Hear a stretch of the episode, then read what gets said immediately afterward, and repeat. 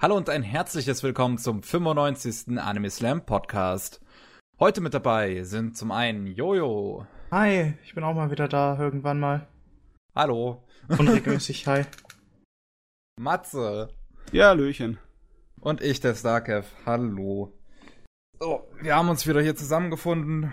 Heute mal ohne Gast, um wieder über die Anime zu reden, die wir in letzter Zeit gesehen haben. Aber zuerst natürlich zu Matzes Lieblingsrubrik Anime aus dem Jahr so und so. Und heute ist es natürlich dem 95. Podcast entsprechend das Jahr 1995. Was soll das heißen, meine Lieblingsrubrik? Es ist jedermanns Lieblingsrubrik. jedermanns. ja, es ist Jeder Mann und alle Mann. Das heißt ja auch immer teamintern eigentlich, dass man dir da gerne zuhört.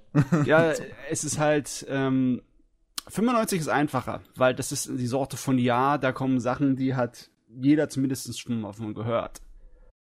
Das war irgendwie ein Jahr, ein heftiges Jahr, aus dem irgendwie in Deutschland die Verleger am Anfang alles rausgezogen haben, was ein Anime war, beim Sinne oh, wir können Geld damit machen, lizenziert das, lizenziert das, uh. Na, da sind richtig abgegangen. Klar, am bekanntesten sind natürlich ähm, Evangelion von 95, die Fernsehserie, und Ghost in the Shell. Das okay. kennen wahrscheinlich die meisten Leute, ne? Nicht zuletzt durch die Verfilmungen, die leider meh waren. Also die ja. meh war. Sehr meh. Aber die Filme, also die Anime-Filme, nicht die Verfilmungen in echt, die waren gut. Äh, halt, stopp. Wie rum? Du meinst, warte, redest kurz, warte, Ghost warte, in the Shell, oder? Ich bin, noch, ich bin noch ein bisschen müde. Ghost in the Shell, ja. Okay. Ich meine, die Ghost in the Shell-Filme fand ich äh, super. So. Die waren cool. Da war, das war noch der OCI, wo es noch Animes zu machen gab, die noch anders aussahen als die davor. Vor allem die Musik und die visuellen Eindrücke waren ein astrein, vor allem ich war geflasht. Richtig geflasht eigentlich, als ich den Film also als ich die Filme geschaut hatte am Stück. Eine ganze Menge von meinen Freunden, die sich nicht für Anime interessieren, sondern nur für Filme, die waren auch relativ geflasht. Die haben ihn später gesehen, die haben ihn gesehen nach der Matrix und dann so, sag mal Matze, hat die Matrix alles von dem Film geklaut? Und ich so, kann sein, weiß nicht. Ich habe den letztes Jahr geschaut und ich war trotzdem geflasht. ja, der hält sich gut. Ja. Der Kevin hat ihn nicht so sehr gemocht, ne? Ja. äh, Original oder Anime? Ja, das, nee, das, äh, äh Original. 95er echt, Film echt halt. oder Anime, so. Der 95er Film. Das Einzige, okay. was ich halt bisher davon gesehen habe und das ist nicht ganz meins. Ich bin dezent fertig und müde. Ja. Merkt man zum Glück auch gar nicht. Nee, kein bisschen. Passt schon. Dann, dann ist ja in Ordnung. So sind, wir sind immer fertig und müde hier im Podcast. Vor allem mhm. beim letzten. Der, Entschuldigung übrigens, Entschuldigung zu den letzten Podcast, dass er wirklich fast fünf Stunden ging, wie ich im Podcast mehrmals erwähnt habe. Du, da waren Leute, die haben sich das komplett angehört. Ich weiß. Hab es wirklich? Respekt. Wow. Oh. Sollten wir einen Sticker verteilen für die Leute, oder? Ihr habt den 94. überlebt. Jetzt kann euch nichts mehr schocken. der 94. Podcast überlebt, der überlebt alle anderen. So. Ja. Okay, was haben wir noch? 95. Ein paar Sachen, die irgendwie bei den äh, Fans hier in Deutschland dann voll hängen geblieben sind, wie zum Beispiel Fushigi Yugi. Das was für ein Ding? so eine Standardgeschichte ist von ein paar Mädels, die äh, durch ein Buch in eine, eine fremde Fantasy-Welt verschleppt werden. Ne? natürlich ist es eine chinesisch angehauchte, weil die Japaner lieben das. Das war als Manga in Deutschland hat sich gut verkauft und war voll beliebt bei der weiblichen Fangemeinschaft. Also die, die haben das gefeiert. Ja, ich sehe einen Haufen schöne Jungen auf dem Cover. Ja. Es ist im Endeffekt ein Reverse-Harem, ne? Also das Mädel, das umgeben ist von lauter Kerlen. Nice. Nice. Aber die Kerlen okay. sind Kämpfer und die sind so eine kleine Armee, die sie da anführt. Das ist ganz lustig. Aber es ist ich, ich fand die Serie im Endeffekt relativ belanglos. Man hat sie sich einmal angeguckt und dann, dann habe ich sie nie wieder gesehen. ja, andere Sachen haben natürlich auch gepasst für das junge Publikum, wie dieses Wedding Peach Magical Girl Serie. Das war gerade so noch, als, als Sailor Moon noch ein großes Ding war und sich verkauft hat. Da sind die, äh, alles was ähnlich war, gleich auch draufgesprungen. Und da wurde es auch mit VHS lizenziert und bei uns rausgebracht. Okay. Ansonsten natürlich Slayers. Slayers war geil. Hm. Ehrliche Fantasy-Parodie. Oh, Fantasy gab sowieso 1995 einiges Cooles. Äh, nicht nur Slayers, da gab es auch El Hazard. El Hazard war auch so eine coole OVA, die bei uns rausgekommen ist, ganz früh. Ich glaube sogar 96 oder 97 kam die bei uns auf VHS. Also die musste nicht lange warten. Die hatte auch eine. Fernsehserie bekommen, also war erfolgreich. Es kam sogar beides im gleichen Jahr, sehe ich. Mhm. Fernsehserie und OVA. Ja, das war, war lustig. Und natürlich Sachen, die bei uns auch in MTV oder in sonstigen äh, deutschen Fernsehserien hoch und runter liefen, wie zum Beispiel die Zorro-TV-Serie. Z wie Zorro im Deutschen. Ne? Ach so. Echt? Das kam in dem Jahr? Das kam 95. Oh. Zorro nicht älter? Nee, kommt, kam schnell zu uns rüber. Ne? 95 war irgendwie so ein äh, Jahr des Umbruchs, wo die deutschen Verleger angefangen haben, ey, Anime, damit kann man Geld Halt. machen. Bringt das, das Du- Zeug rüber. Du, du lügst trotzdem. Es Wieso? ist 96, Zorro. Kai Ketsu Zoro. Ja. Steht hier bei mir 95. Echt? Bei mir 96. Z wie Zorro. 96. Soll ich dir Bilder schicken? Von mehreren Quellen. 6.3.1995 in Japan. Bis 16.05.1995. Erstausstrahlung 5. April 96. In Japan? Nein, Ja, so, also uns- so. Nee, Steht bei mir anders so. zeig. da sieht man's. hast Wir haben da? all- nicht alles aus einer Hand. Ähm, Äh, ja, also jetzt müsste man eigentlich in Japan in eine Bibliothek gehen und da gibt es extra so Bücher, in denen die Veröffentlichung von äh, Medien gesammelt wird. Von den offiziellen Stellen. Und dann kann Ähm. man da, also genau die Veröffentlichungsdaten und so alles nachgucken. ich würde mich kurz zu sehen, was korrigieren wollen. Aber Ich hey, kurz- so extrem wollen wir das nicht machen. Wir sind ja nicht in Äh, der Universität hier. Korrigieren wollen. 5. April 96 war was ähm, anderes anscheinend. Okay. Oder? Was? So, Also Kaiketsu Zorro steht jetzt, auf MyAnimeList zumindest steht's äh, 5. April 96. Ich bin mich Oh. gerade verarscht, weil ich sehe hier zweimal, ich sehe ganz oben, es wird erstmalig äh, 95, äh, 1995 äh, ähm, auf RTL ausgestrahlt Ja. und dann sehe ich weiter unten Episodenliste, die erste Episode 5. April 96. Irgendwas äh, kriege ich nicht auf die Reihe.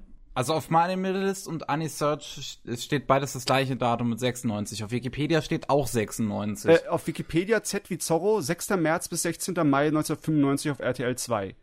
Das wurde gleichzeitig mit äh, in Japan ausgestrahlt. Krasse Sache. What? Aber äh, okay, ja, wenn ich auf die Wikipedia-Seite tatsächlich von Zorro gehe, dann steht das da. Aber hier, ich Lassen hier so wir, lassen wir es doch bitte offen. Ich habe hier so eine Übersichtsliste auch von äh, auf Wikipedia und da steht Z wie Zorro unter 96. Geh mal ganz nach oben. Hm. Ganz oben steht 95. Hm. Das ist verwirrend. Was ist da Verwirrend. passiert? Egal. Also lassen wir es doch einfach bitte offen. Irgendwann tun wir dieses Mysterium lüften und äh, tun es ein kleines bisschen nachforschen. Das heißt, ich muss ihn gucken. Ha? Hey, es ist eine Theorie. Eine Anime-Theorie. Irgendwann, irgendwoher Wurscht. muss diese Information ja kommen. Ne? Mhm. Hm. Ja. Ja, Okay, weiter. Wer Also natürlich, haben wir noch so? Golden Boy lief bei uns auch oft genug im Fernsehen. Ne? Ja, das stimmt. Ist ja kein Problem. Street Fighter 2, die Fernsehserie, das kam bei uns auch ziemlich schnell als VHS rüber. War einer der ersteren Sachen, die OVA Films, der Verlag bei uns rausgebracht hat. Und äh, Gundam Wing hat ein bisschen länger gebraucht, aber das war auch, hat ja voll eingeschlagen bei der Fangemeinschaft, ne? Gundam Wing, das Gundam Wing war Gundam, total lächerlich, ja. oder? ja, das hat halt einen hohen Anteil an weiblichen Fans gehabt, ne? Wing. Okay. Wegen halt den vier süßen Jungs. Als Hauptcharakter. Aber nur, wen, wen kümmert. Also 95 war auch interessant für Leute, die irgendwie so ein bisschen ähm, nischenmäßigere Animes gemocht haben. Da kam äh, Virtua Fighter, die Fernsehserie, kam 95. Es gab eine Virtua Fighter Fernsehserie. Okay. Und. So, Ah. Tatsache. Tatsache. Ich habe ein bisschen was davon gesehen mal. War ziemlich langweilig. Aber hey, es ist Virtua Fighter. Äh, dann kamen noch so Sachen wie die, die Memories, diese äh, drei Kurzgeschichten in einem Kinofilm zusammengeschnitten vom äh, Otomo, von dem Kerl, der Akira gemacht hat. Das war auch eine super geile Sache, aber das kennen nicht allzu viele. Hast du es schon mal gesehen, Kevin? Nee. Memories ist super geil, das würde ich dir mal empfehlen. Das ist eine heftig gute Produktion. Und äh, Okay. auch Ghibli-Filme gab's, Ghiblis, ne? aber die waren auch nicht so bekannt. Hier äh, Whisper of the Heart oder äh, Stimme des Herzens im Deutschen. Das kam Mhm. auch 95 raus. Auch so ein kleines, so nebenbei. Oder On Your Mark, das äh, Musikvideo von Ghibli. Das ist auch von diesem Jahr. Also lauter geile Sachen. Extrem Okay. bekannte, schöne Nischendinger und mysteriöse Zorro-Sachen. Es ist, gab Ja. für jeden mal was in diesem Jahr. Auch für die meisten. Ja. Okay, Vielleicht. das war dann also 95. So, ich würde sagen, Joel ist ja noch etwas müde, wollen wir den mal nach hinten schieben. Das soll Ja, das ein kann ich auch bisschen im anfangen. Podcast. Oh Willst du nicht erst ein bisschen munter werden? Jojo schieben wir mal erstmal nach hinten, ne? ja, Wenn ihr meint, bin ich halt im Hintergrund. Also Jojo, du kannst dich auch wehren, ne? Es ist nur der Kevin. Das war jetzt nur meine persönliche Empfehlung. Ich würde am liebsten meine Sachen kurz durchrattern. nee, so können wir das ja auch nicht machen. Ich bin mir ziemlich sicher, dass du mehr hast als wir, Jojo. Nicht durchrattern im Sinne von, ich arbeite sie schnell ab, aber dass ich sie mal angesprochen habe. Du hast bestimmt einiges anzusprechen, ey. Äh, ein bisschen. Ein bisschen. Ein Ein bisschen. bisschen. Wenn wenn du sagst ein bisschen, dann stelle ich mir so eine Liste vor. Äh, so eine lange Rolle. wow. Ich, Ich, ich, mein, ich, lese- ich wie, sehe so wie groß, wie vor groß mir. die Schrift auf der Rolle ist, ist ja halt immer so, äh, so eine Sache, ne? das stimmt, oder? Also, ja, ja, willst du anfangen? lieben gerne. Okay. Jo. Äh, dann fange ich mal mit den aktuellen an, die ich geschaut habe, oder die ich noch Mhm. am Schauen bin. Darunter ist zum Beispiel Kekai Sensen and Beyond, Ah, die ganz neue. die ganz neue. Noch nicht fertig, Ja. oder? Ist Nee. noch nicht fertig. Ist es aber eine neue Episode, glaube glaub ich, rausgekommen das, dieses Wochenende. Ja. Da habe ich mir Ähm. vorgenommen zu warten, bis sie fertig ist, bevor ich sie schaue. Ich muss sagen, es ist so schön übertrieben und durchgedreht, wie davor, wie halt Kekai Sensen davor auch schon war. Ist es eigentlich auf demselben Niveau, oder wie? Es ist auf demselben Niveau und du lernst halt die Charaktere aber auch ein bisschen besser kennen. das ist gut. Also ich- einige Charaktere, so es werden Hintergründe erläutert, was sie auch in ihrer Freizeit tun zum Beispiel, gibt's auch. Yep. Wieso nicht, ne? Ja, immer doch. Und ähm, ja, so zwischenmenschliche Beziehungen, also darauf wird eingegangen im Endeffekt. Ich meine, die äh, erste Staffel hat ja auch eine ganze Menge episodenhafte Dinger drin, wo einer der Nebencharaktere im Vordergrund ein bisschen stand. Mhm. Aber ich habe immer das Gefühl gehabt, dass von allem ein bisschen zu wenig war in der ersten Staffel. Ja, auf jeden Fall. Aber wie gesagt, ich denke, so hier hat auch wieder so jeder ungefähr so eine Folge. Und es wird Ja. auch ein bisschen aufgegriffen auf das, was in den Folgen passiert ist, zum Beispiel. Also muss man schon die erste gesehen haben. Muss man nicht, aber es wäre auf jeden Fall, auf jeden Fall empfehlenswert, sonst ist man ziemlich aufgeschmissen, weil die Welt halt sich schon verrückt ist. Ja. Sehr verrückt. Ja, es ist schon arg bunt, ne? Ich meine, ich kann mich, ich erinnere mich dann immer irgendwie so gerne an die alten Fernsehserien von, von Buffy und Angel, diese Vampirgedönse, wo dann irgendwann im Laufe der Serien massenweise äh, Monster und Dämonen rumgelaufen sind. Von allen Sorten, weißt du? Gefährliche Ja, also- Dämonen, ungefährliche, irgendwie, äh, sonst irgendwelche Schieber und Unterhändler oder ganz den Kram. Und ist auch, hier eigentlich auch ein Kekai Sensen eben. Alles Ja. randvoll mit bunten Monstern. Auf jeden Mhm. Fall, ähm, es gibt zum Beispiel auch einen, einen Charakter, der mal ein bisschen länger vorkommt, oder für eine Folge halt äh, sehr intensiv. Ja. Ähm, und da wird mehr oder weniger als neuer Charakter vorgestellt. Oh, äh, kommt er zum Team dazu, oder was? Er lehnt ab. Ah, er lehnt ab. So, ah, zum. Spoil so als Spoiler. Äh, Ähm, er gehört aber zu. Oh Gott, wie hieß er nochmal? Warte, ich brauche kurz die Namensliste. Mein, mein größtes Problem. Namen. ja, klar. Besonders bei der Serie, da ist es, es die geben ja nicht oft das Ich möchte nicht mit den Gelegenheit- Vampirnamen anfangen. Ja. Ich, ich möchte definitiv nicht mit diesen Vampirnamen anfangen. Heiliger, nie im Leben. ja. Ähm, da, da, da, da, da. Ach, genau. Reinherz Klaus. Der Klaus. Herz Klaus. Der, der Klaus. ähm, auf den wird zum Beispiel eingegangen, beziehungsweise seine Familie und äh, sein Butler. Sein Butler, aha. Cool. wo die eigentlich herkommen, was der Butler eigentlich kann, wieso er an seiner Seite ist. Weißt du? Mhm. Und äh, so kleinere Sachen halt. Und auch größere, wie zum Beispiel. Ach Gott. Nein, nein, nein, nein, nein. Ich muss jetzt gerade die. Ich würde jetzt nicht die gesamte Namensliste durchgehen. Also es gibt auf jeden Fall Charaktere, auf die eingegangen wird. Charaktere, die in Verbindung zu den Charakteren, auf die eingegangen wird, vorgestellt werden. Mhm. Und ähm, es sind eigentlich niedliche kleine Geschichten, die es ergänzen auch auf jeden Fall die Charaktere.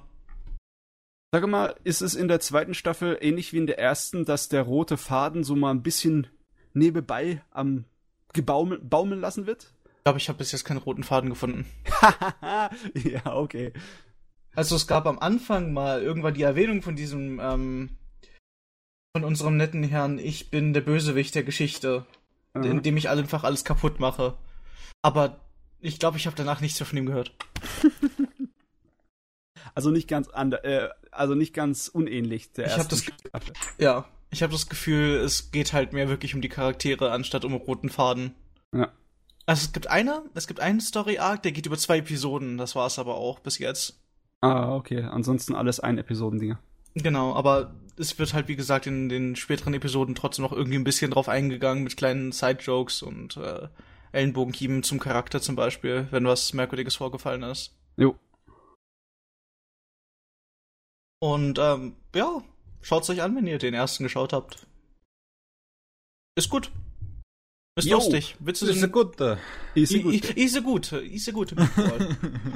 Ich bin Ah. immer froh, wenn ich dem Naito sein verrücktes Charakterdesign sehen kann. Ich meine, ja, da, also da, da hat sich jemand sehr stark ausgelebt, mit was das Charakterdesign angeht. ja,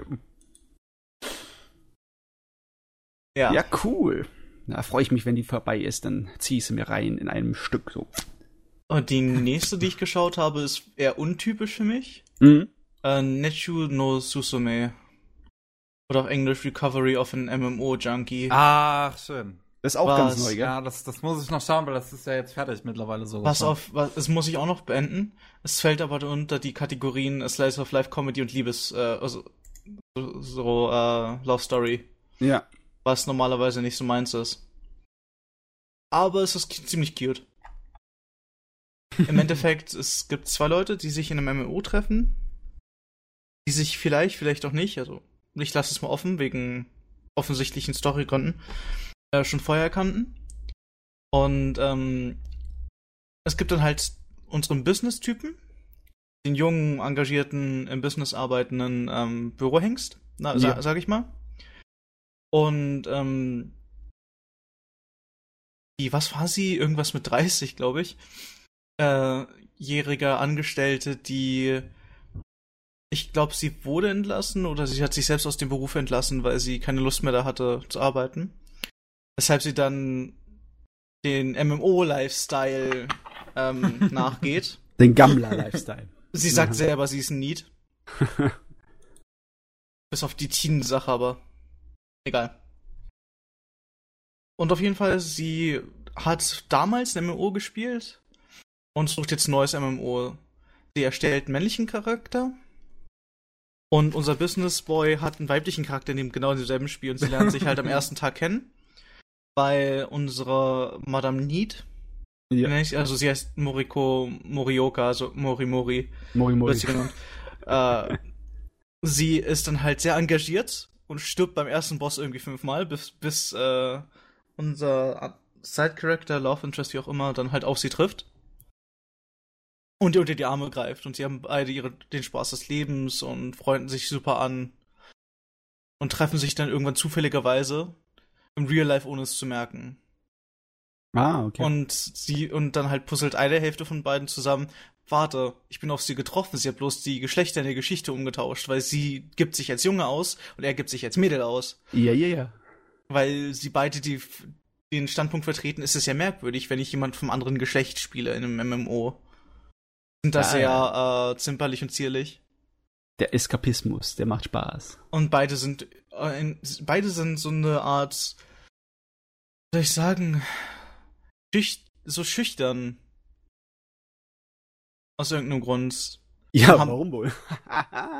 Naja, Äh. der eine ist halt sehr stark im Business. Und die andere, unser Morimori, ist dann halt aus dem Business raus und möchte nicht mehr rein. Ja, der eine kann sozial leben, weil er für die Arbeit lebt, die andere kann sozial leben, weil sie fürs Zocken lebt. Ah, er, sagen wir so, sie war sehr kalt und er hat einen guten Kumpel beziehungsweise Kollegen, Aha. der Morimori auch schon kannte. Ah, okay. Und über ihn erfährt er halt so gewisse Sachen über sie. So, dass sie in einer ähnlichen Firma gearbeitet haben und sowas alles. Ah. Das ist ziemlich stalkerhaft, wenn es nicht eine Romanze wäre. Ja, so. ja, schon. Aber es hört sich ein bisschen mehr nach so leicht realistischen Romanze an. Ne? Ja, ist es, ist es sogar. Aber mein größter Witz ist eigentlich, also was ich am liebsten mag, ist eigentlich, dass ähm, 30-jährige Business, ehemalige Businessfrau, die einen männlichen Charakter spielt, auf einmal so ziemlich dieselben Probleme hat, als Typ eine Frau zu verstehen, die eigentlich ein Typ ist, der eigentlich ein Typ ist. Ah, okay. das kleines klingt bisschen. alles so gut. Ich hab da das so Bock drauf. lustig. Das klingt alles so, so gut gelaunt und schön und Kleines Ah, bisschen das ist- Geschlechterrollenspielerei ist immer gut. Es gibt so kleine Ditches, die ein bisschen trauriger sind, aber im Großen und Ganzen ist es eine Happy Story. Sag mal, was mich sehr interessiert an der Serie ist, eigentlich würde man ja erwarten, dass so eine Story ein Light Novel Original hat, ne? Aber es Mhm. hat einen Manga. Und der Manga, der läuft anscheinend sehr, sehr langsam. Der geht sehr langsam voran. Der hat 2013 angefangen und hat bisher nur zwei Bänder fertig. Oh. ha. Und irgendwie haben sie aus diesen zwei Bändern und ein paar Kapiteln, die noch serialisiert werden, äh, eine zehnteilige Fernsehserie rausgemacht. Merkt man da irgendwie was? Haben die das irgendwie ein bisschen langgezogen oder hättest du das jetzt nicht gedacht? Ähm, ich hätte es nicht wirklich gedacht.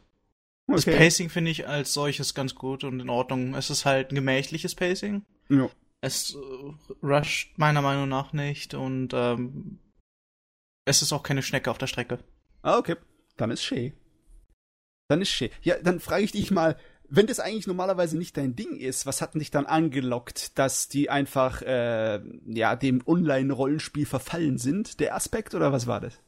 Ich weiß nicht, ich finde es irgendwie lustig, dass eine Businessfrau, die 30 Jahre alt ist, ein Need ist und männlichen Charakter spielt und sich trotzdem ziemt, sich als Frau zu outen, weil sie es merkwürdig findet, weil sie da so zierlich ist. Das finde ich ziemlich lustig. Okay. Also hat's der Hauptcharakter bei dir gerissen. So Ah, ja. ziemlich, ja. Ja. Oh, die, die japanische Sch- äh, Sch- äh, Sprecherin für sie ist die Noto Mamiko. Die ist auch ein absolutes Genie. Ich, das ist einer meiner Lieblinge. Hast du ja noch einen drauf. Grund, das zu schauen. Nee, die hat das voll drauf. Die hat eine, einige meiner Lieblingsrollen in den letzten 15 Jahren so gespielt. Die Voice Actor sind auch ganz gut. So. Äh, ich würde zum nächsten springen wollen. Jawohl. Außer es gibt doch so Sachen, die ihr wissen wollt, oder? Ja, nö. Hören wollt. Ich, ich habe einfach Bock drauf. So, es ist mal was anderes, halt eine Romanze mit Erwachsenen äh, zu sehen. Das hat man in Anime leider nicht so oft. Das gibt's Nee. immer mal wieder, aber halt nicht wirklich häufig. Und Oberschule. deswegen bin ich hier. Ja. Ja, deswegen freue ich mich hier einfach so drauf. Es ist auf jeden Fall niedlich und happy go lucky. Für den meisten, für die, für die meiste Zeit auf jeden Fall. Und es hat keine Oberschüler. Yes. Äh, Gut. Ich denke Das schon. nächste. Gut, das nächste, was vollkommen, äh, was wieder in eine andere Richtung geht. Ushio Totora habe ich Yeah! äh, angefangen. Yeah. Das ist gut. Das ist lustig. Äh, ich bin bei den ersten drei Folgen von 26. Ja, das geht noch ein bisschen. Und äh, es ist einfach was, was ich schauen kann, wenn ich abschalten möchte, weil es halt irgendwie gefühlt Sch- Slapstick-Shonen ist. Ist es. Ist es. Ähm, Ist- ich muss nicht großartig was zu sagen. Es ist halt 2015 rausgekommen, hat aber so einen alten Anime-Stil, Ja. Was ich eine sehr schöne Abwechslung finde. Und die Story ist, äh, ich weiß nicht, ob ich Äh. das Klischee nenne oder einfach so da. Sie ist Also- anwesend. Wir, wir kennen die Story. Äh, zu der Zeit, wo der Manga rausgekommen ist, war die Story vielleicht noch nicht so breit getreten, aber mittlerweile, äh, ja, Inuyasha ist auch schuld daran, dass der eigentliche Story-Aufreißer für uns so typisch wirkt, weißt du, im Sinne Ja, von wegen. also es ist einfach, dass es jetzt über in den letzten Jahren rausgekommen ist, dass es dann halt so äh, kl klischeehaft wirkt. Weil du musst dir vorstellen, Kevin, es ist einfach so, ein Junge, der in einem Tempel lebt, also weil da sein Vater arbeitet. Vater, Großvater? Ich weiß es gar nicht mehr. Großvater, glaube Vater, ich. Ja. Vater. Ähm, und der Vater labert ihn halt jeden Tag zu, wie seine, wie sie den uralten Speer bewachen, der einen Dämonen aufgespießt hat und ihn dadurch gebannt hat.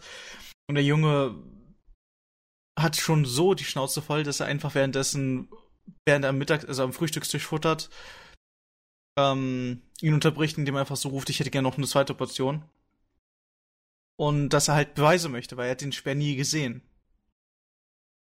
Gut, fast forward ein paar Tage. Er räumt den alten Schuppen auf, hat dann eine Falltür gefunden. Unter dieser Falltür ist auf einmal eine, ein riesiger Yokai, glaube ich. Ja. Ein Oh, dicker der- Fetter. der von einem Speer aufgespießt, an einem Stein gebunden ist und dann mit dem Jungen redet. Ultimativ ist es dann so, der Junge fragt ihn natürlich, was würdest du machen, wenn, wenn ich dich freilasse, weil er möchte halt, dass er freigelassen wird.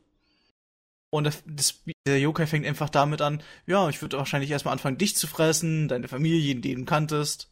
ja. Und die Antwort von unserem Protagonisten ist, dass er den Speer einfach mit seinem, mit seinem Fuß weiter reindrückt in die Wunde. ja. Das sind herrlich die zwei. Die sind sehr, äh, wie soll ich sagen?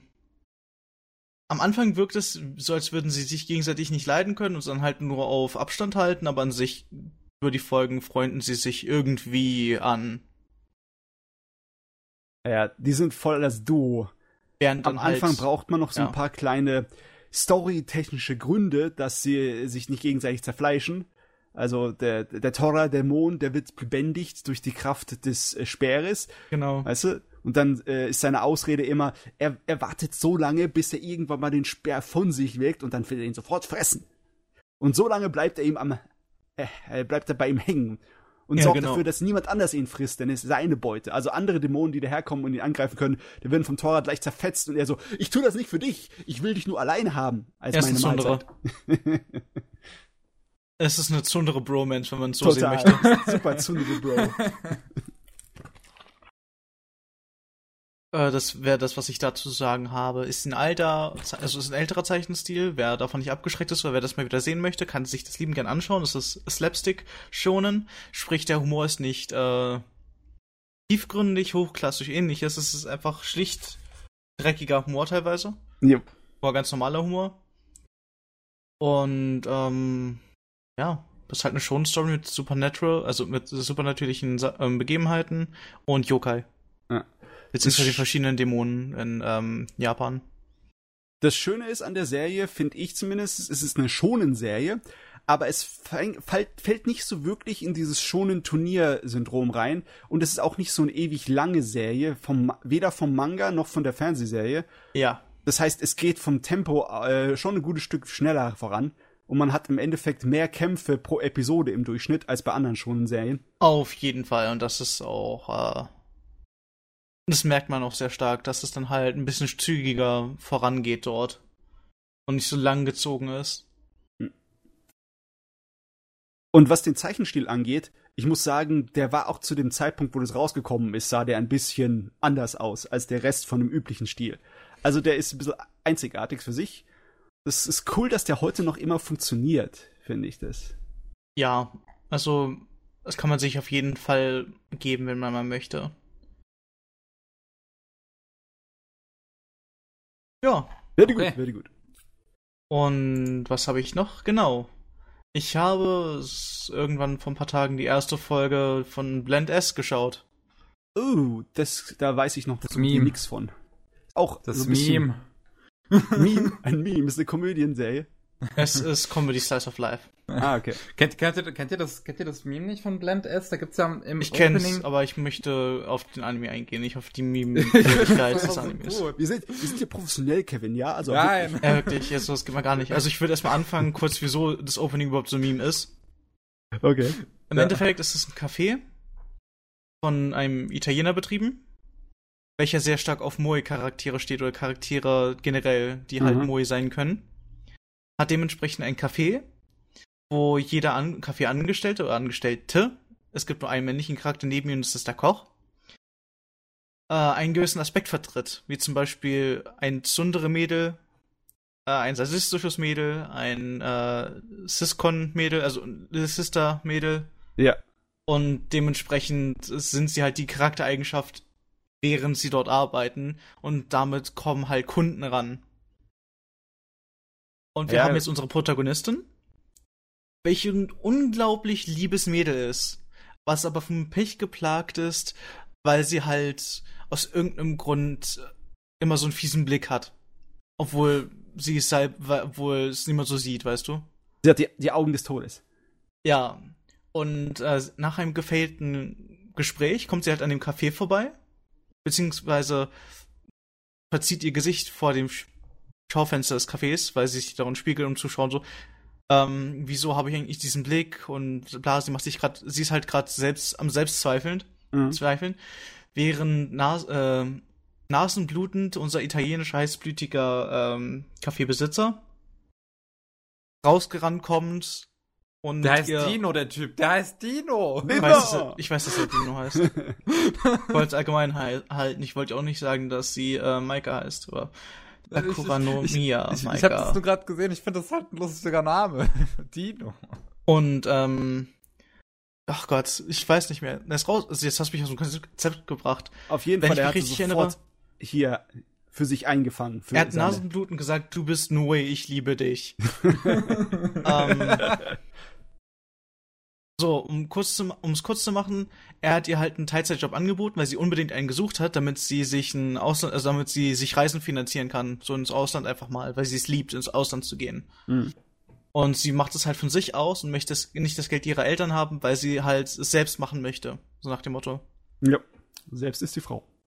Genau.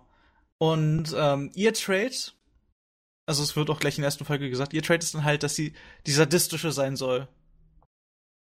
Und sie ist so perplex damit, weil sie nicht wusste am Anfang, was für ein Café es überhaupt ist. Bis sie halt die Maid-Uniform angezogen hat, oder diese komische Café-Uniform und die ersten Ja. Kunden da waren. Und von, ihr, von ihrer Sicht aus geht alles schief.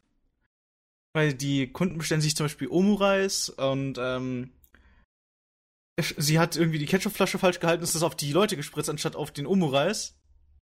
Und anstatt sich zu entschuldigen, hat sie so vor sich hingemurmelt, dass sie aus Versehen die Kunden halt dreckig gemacht hat. Was die Kunden nur gehört haben, mit ihrem Blick, mit ihrem sadistischen Blick, ist, dass sie halt Dreck sind. Und sie haben es geliebt, sie haben ihn aus der Hand gefressen. Und ähm, am Ende der Geschichte, als die Kunden dann rausgegangen sind und voll glücklich waren und die Tür zu war, hat sie sich einfach vor, so oft vor der Tür verbeugt und sich entschuldigt, weil sie es gar nicht so gemeint hatte. Aber sie hat den Job bekommen. Sie hat Oh den auch Mann. 1A durchgeführt und Dino probiert sich die ganze Zeit an sich ranzumachen, indem sie und indem er irgendwie auf die merkwürdigsten Art und Weise ähm, positiv, also irgendwelche Kommentare oder Komplimente gibt. Im Endeffekt, wo er dann irgendwie sagt, ich liebe dich, ich will mich um dich kümmern und sowas. Was sie ist aber dann, äh, ja, ist, Das ist creepy.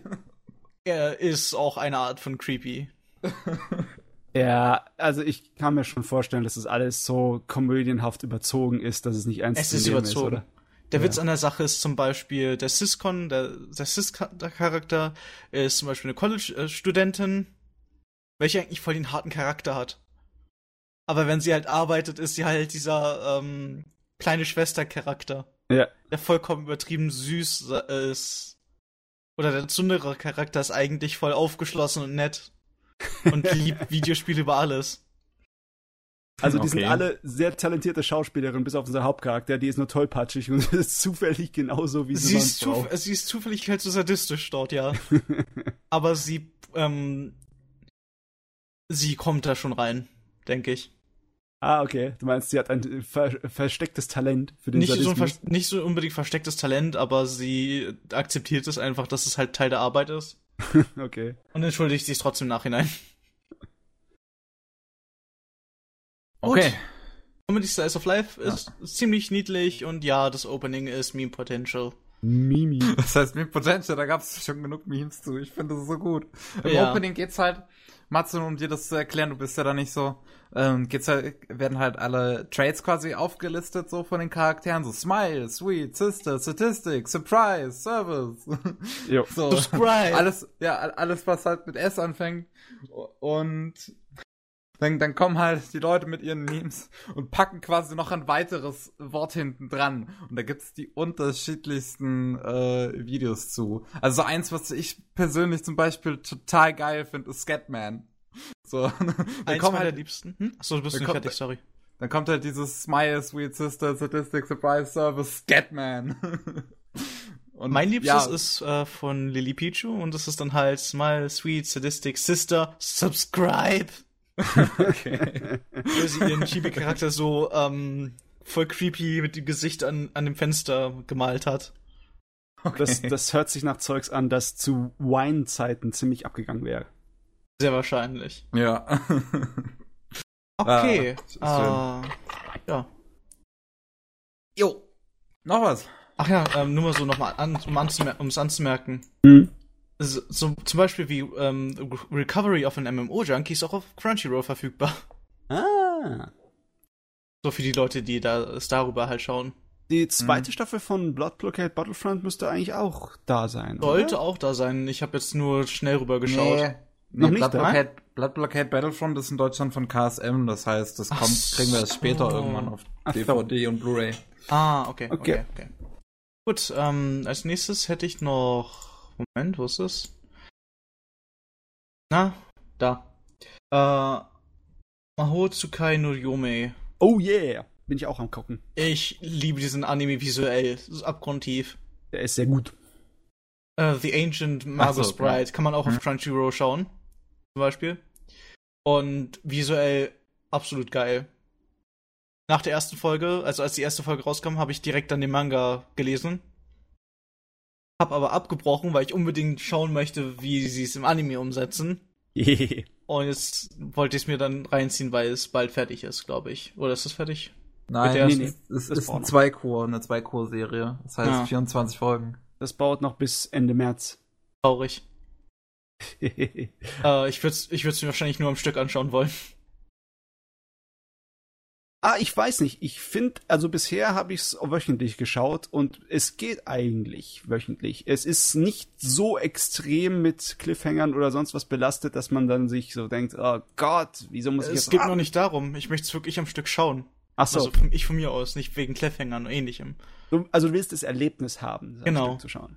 Weil ich war von der ersten Folge, als sie rausgekommen ist, dachte ich mir, hm, schau ich doch einfach mal rein. Und ich war auf einmal richtig hart von den visuellen Sachen ge geflasht. Von den Ja. Eindrücken auch und von der Musik. Auch von der subtilen Musik. Und Hast du dir schon ja. die OVA dazu mal angeschaut? ich lasse mir das alles noch offen. Ja, ja, die OVA ist eine Nebengeschichte. Also die würde ich mir anschauen, nachdem du ein bisschen was von der Fernsehserie schon gesehen hast. Nur so zur Vorwarnung. Okay. Gut, äh, ich wollte das nur mal kurz angetatscht haben. Schaut es euch an, ist wunderschön. Ist wirklich gut. Genau. Und was ich noch geschaut habe, was jetzt eher in eine groteskere Richtung geht, äh, Unitizen Zodiac War. Ach so. Der Ah, Zodiac ja. War, Unit Tyson, das Nishio Ushin. Ishin. Ishishishishi. Ach, der Nishio Ishin. Ah, Nishio okay. Ishin, genau. Also, um es hoffentlich kurz zu fassen. Leute, als Repräsentanten der Sternzeichen aus Japan, glaube ich, Das sind die chinesischen, aber ist egal. Chinesischen? Die asiatischen auf jeden Fall. die asiatischen Sternzeichen, mir egal, ähm, treffen sich, ich glaube, jährlich oder alle paar Jahre in einem, äh, wie soll ich sagen, Free for All, bei dem der Gewinner einen Wunsch ähm, umgesetzt bekommt. ja, ja, nicht völlig verschieden von dem ähm, Grundthema von Fate. Und die Sache ist aber, sie sind nicht beschworen, sie sind aber trotzdem Leute mit gewissen magischen Artefakten oder Fähigkeiten. Aha, okay. Und jeder hat so halt seine eigene Hintergrundgeschichte. Und immer wenn sie gegeneinander kämpfen, stellen sie sich halt ähm, vor mit wer sie sind und wie sie töten. Okay. Ähm, das ist halt so diese komische Ansage von wegen, dass sie kämpfen gegeneinander. Zum Beispiel, ähm, bla bla, ich habe jetzt gerade die Namen nicht im Kopf. Ähm, ich sag jetzt einfach mal Aspekt des Hahns, äh, Tod durch ähm, Picken. Death by Packing. Okay. Und ähm, Dann gibt's zum Beispiel dann den, ich glaube, es war der, äh, der Stier? Stier? Ochse? O nein, Ochse und Stier waren verschiedene. Ähm, ich muss halt wirklich nachschauen, welche, das, welche Leute das waren. Ich möchte das jetzt nicht unbedingt so falsch haben. Äh, wo haben wir denn die alten Charaktere? Genau, hier. Wie gesagt, okay, es war der, äh, es war der Ochse. Also Ochs. Egal. Auf jeden Fall. Da sind unterschiedliche Tierwesen, Kerle, und die haben unterschiedliche Fähigkeiten. Und äh, ist es eigentlich ist alles auf Ernst gemacht, oder? Es ist alles auf Ernst gemacht. Auch wenn es zwischendurch irgendwie merkwürdige Momente gibt, die es aus, auf eine merkwürdigere Art und Weise auflockern. Meinst, meinst du mit merkwürdig, es hat einen schrägen Sinn für Humor, oder was? Naja, sagen wir so. Ihr kennt doch diese Bunny Rabbit Outfits. Ja. Aber Rabbit ist in dem Fall ein Typ, welcher Nekromant ist. Okay. Mit zwei, Ba- mit zwei riesigen Messern, oder mit zwei Beilen. Ziemlich batshit crazy ist, Ghoul-Augen hat und sehr, sehr starke Beine. Also auf diese Beinmuskeln wäre jeder Turnier- und sonstiger Radfahrer sehr, sehr neidisch. Okay. Und er trägt halt knappe Sachen, was nicht ansehnlich ist und was mehr dazu beiträgt, dass er batshit crazy ist. Er trägt Äh. halt, er hat weiße Haare, trägt Hasenohren und hat halt äh, so- sowas wie dem, wie soll ich sagen, das Borat-Outfit an. Okay, das hört sich nach absichtlicher Geschmacksverfehlung an. Genau. Und währenddessen gibt es dann halt andere Leute, wie zum Beispiel den, halt den Affen und die Ratte, welche halt eher so traditionellere Sachen äh, tragen. Zum Beispiel der Affe hat dann halt so Militärjacke an, so einen Militärrucksack und sowas. Hm. So- Was normal ist im Gegensatz zum Hasen. Und zum Beispiel der Ochse hat so ein typisches Matador-Outfit an. So ein Stier-Matador-Outfit. Ja. Also alles irgendwie in Ordnung, bis auf halt von dem Hasen. Das sticht so scheiße hervor. Also, weißt du, wenn man, wenn man sich die Animation von dem Ding anschaut und den Zeichenstil, dann wirkt das fast schon, ähm, ja, blutleer realistisch. Also, das passt irgendwie gar nicht dazu, dass es Fantasy ist. Vom Inhalt her. Das wirkt alles so wie äh, so ein auf äh, cool gemachte Action-Serie mit Realismusanspruch. Mit ganz Ähm. schwachen Farben und ganz viel Blau und allem möglichen. Okay, ich, ich schaue mir jetzt gerade an, was du verschickt hast. Ja, Das, ist doch sieht sau krass aus. Ja, es sieht, es sieht gut aus, aber es ist Aber irgendwie so blutleer viel würde ich grau nicht und viel, sagen. Also nicht bunt, ne? Und nicht irgendwie. Es wirkt nicht so richtig Fantasy-artig, es wirkt wie eine Art stark realistischer Stil. Und da, dann hast du diese Fantasy-Kampf-Elemente da drin, das ist irgendwie so, okay. Ja, aber ich möchte kurz wirklich hart zwischengrätschen. Ja. Es kommt Blut drin vor. Ja. Die Kämpfe, die du gesehen hast, waren der Aufbau zu dem, was dann halt kommt. Okay, da, da kommt Gemetzel. Darf ich kurz ein, ich, ich spoilere einfach mal eine Sache. Leute, Okay. die sich das anschauen hören, anschauen wollen, wirklich, können kurz weghauen. Es ist nur eine kleine Sache in dem Teil. Ähm, am Anfang, bevor sie sich alle getroffen haben, ist schon einer tot und liegt kopflos auf dem Boden.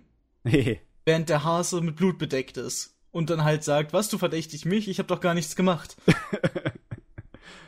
okay. Und später wird dann halt die Person, die er angesprochen hat, erstmal von ihm getötet, indem sie halt durchbohrt wird von dem Messer und dann auch übernommen wird.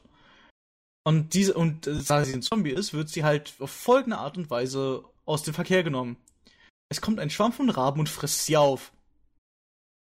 Meine Güte, das, das wirkt Das ist fast halt schon. Dark Fantasy, so würde ich dann sagen.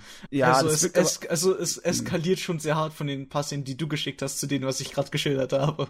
Es wirkt auf den ersten Blick ein bisschen so gezwungen Hardcore, weißt du? Hm.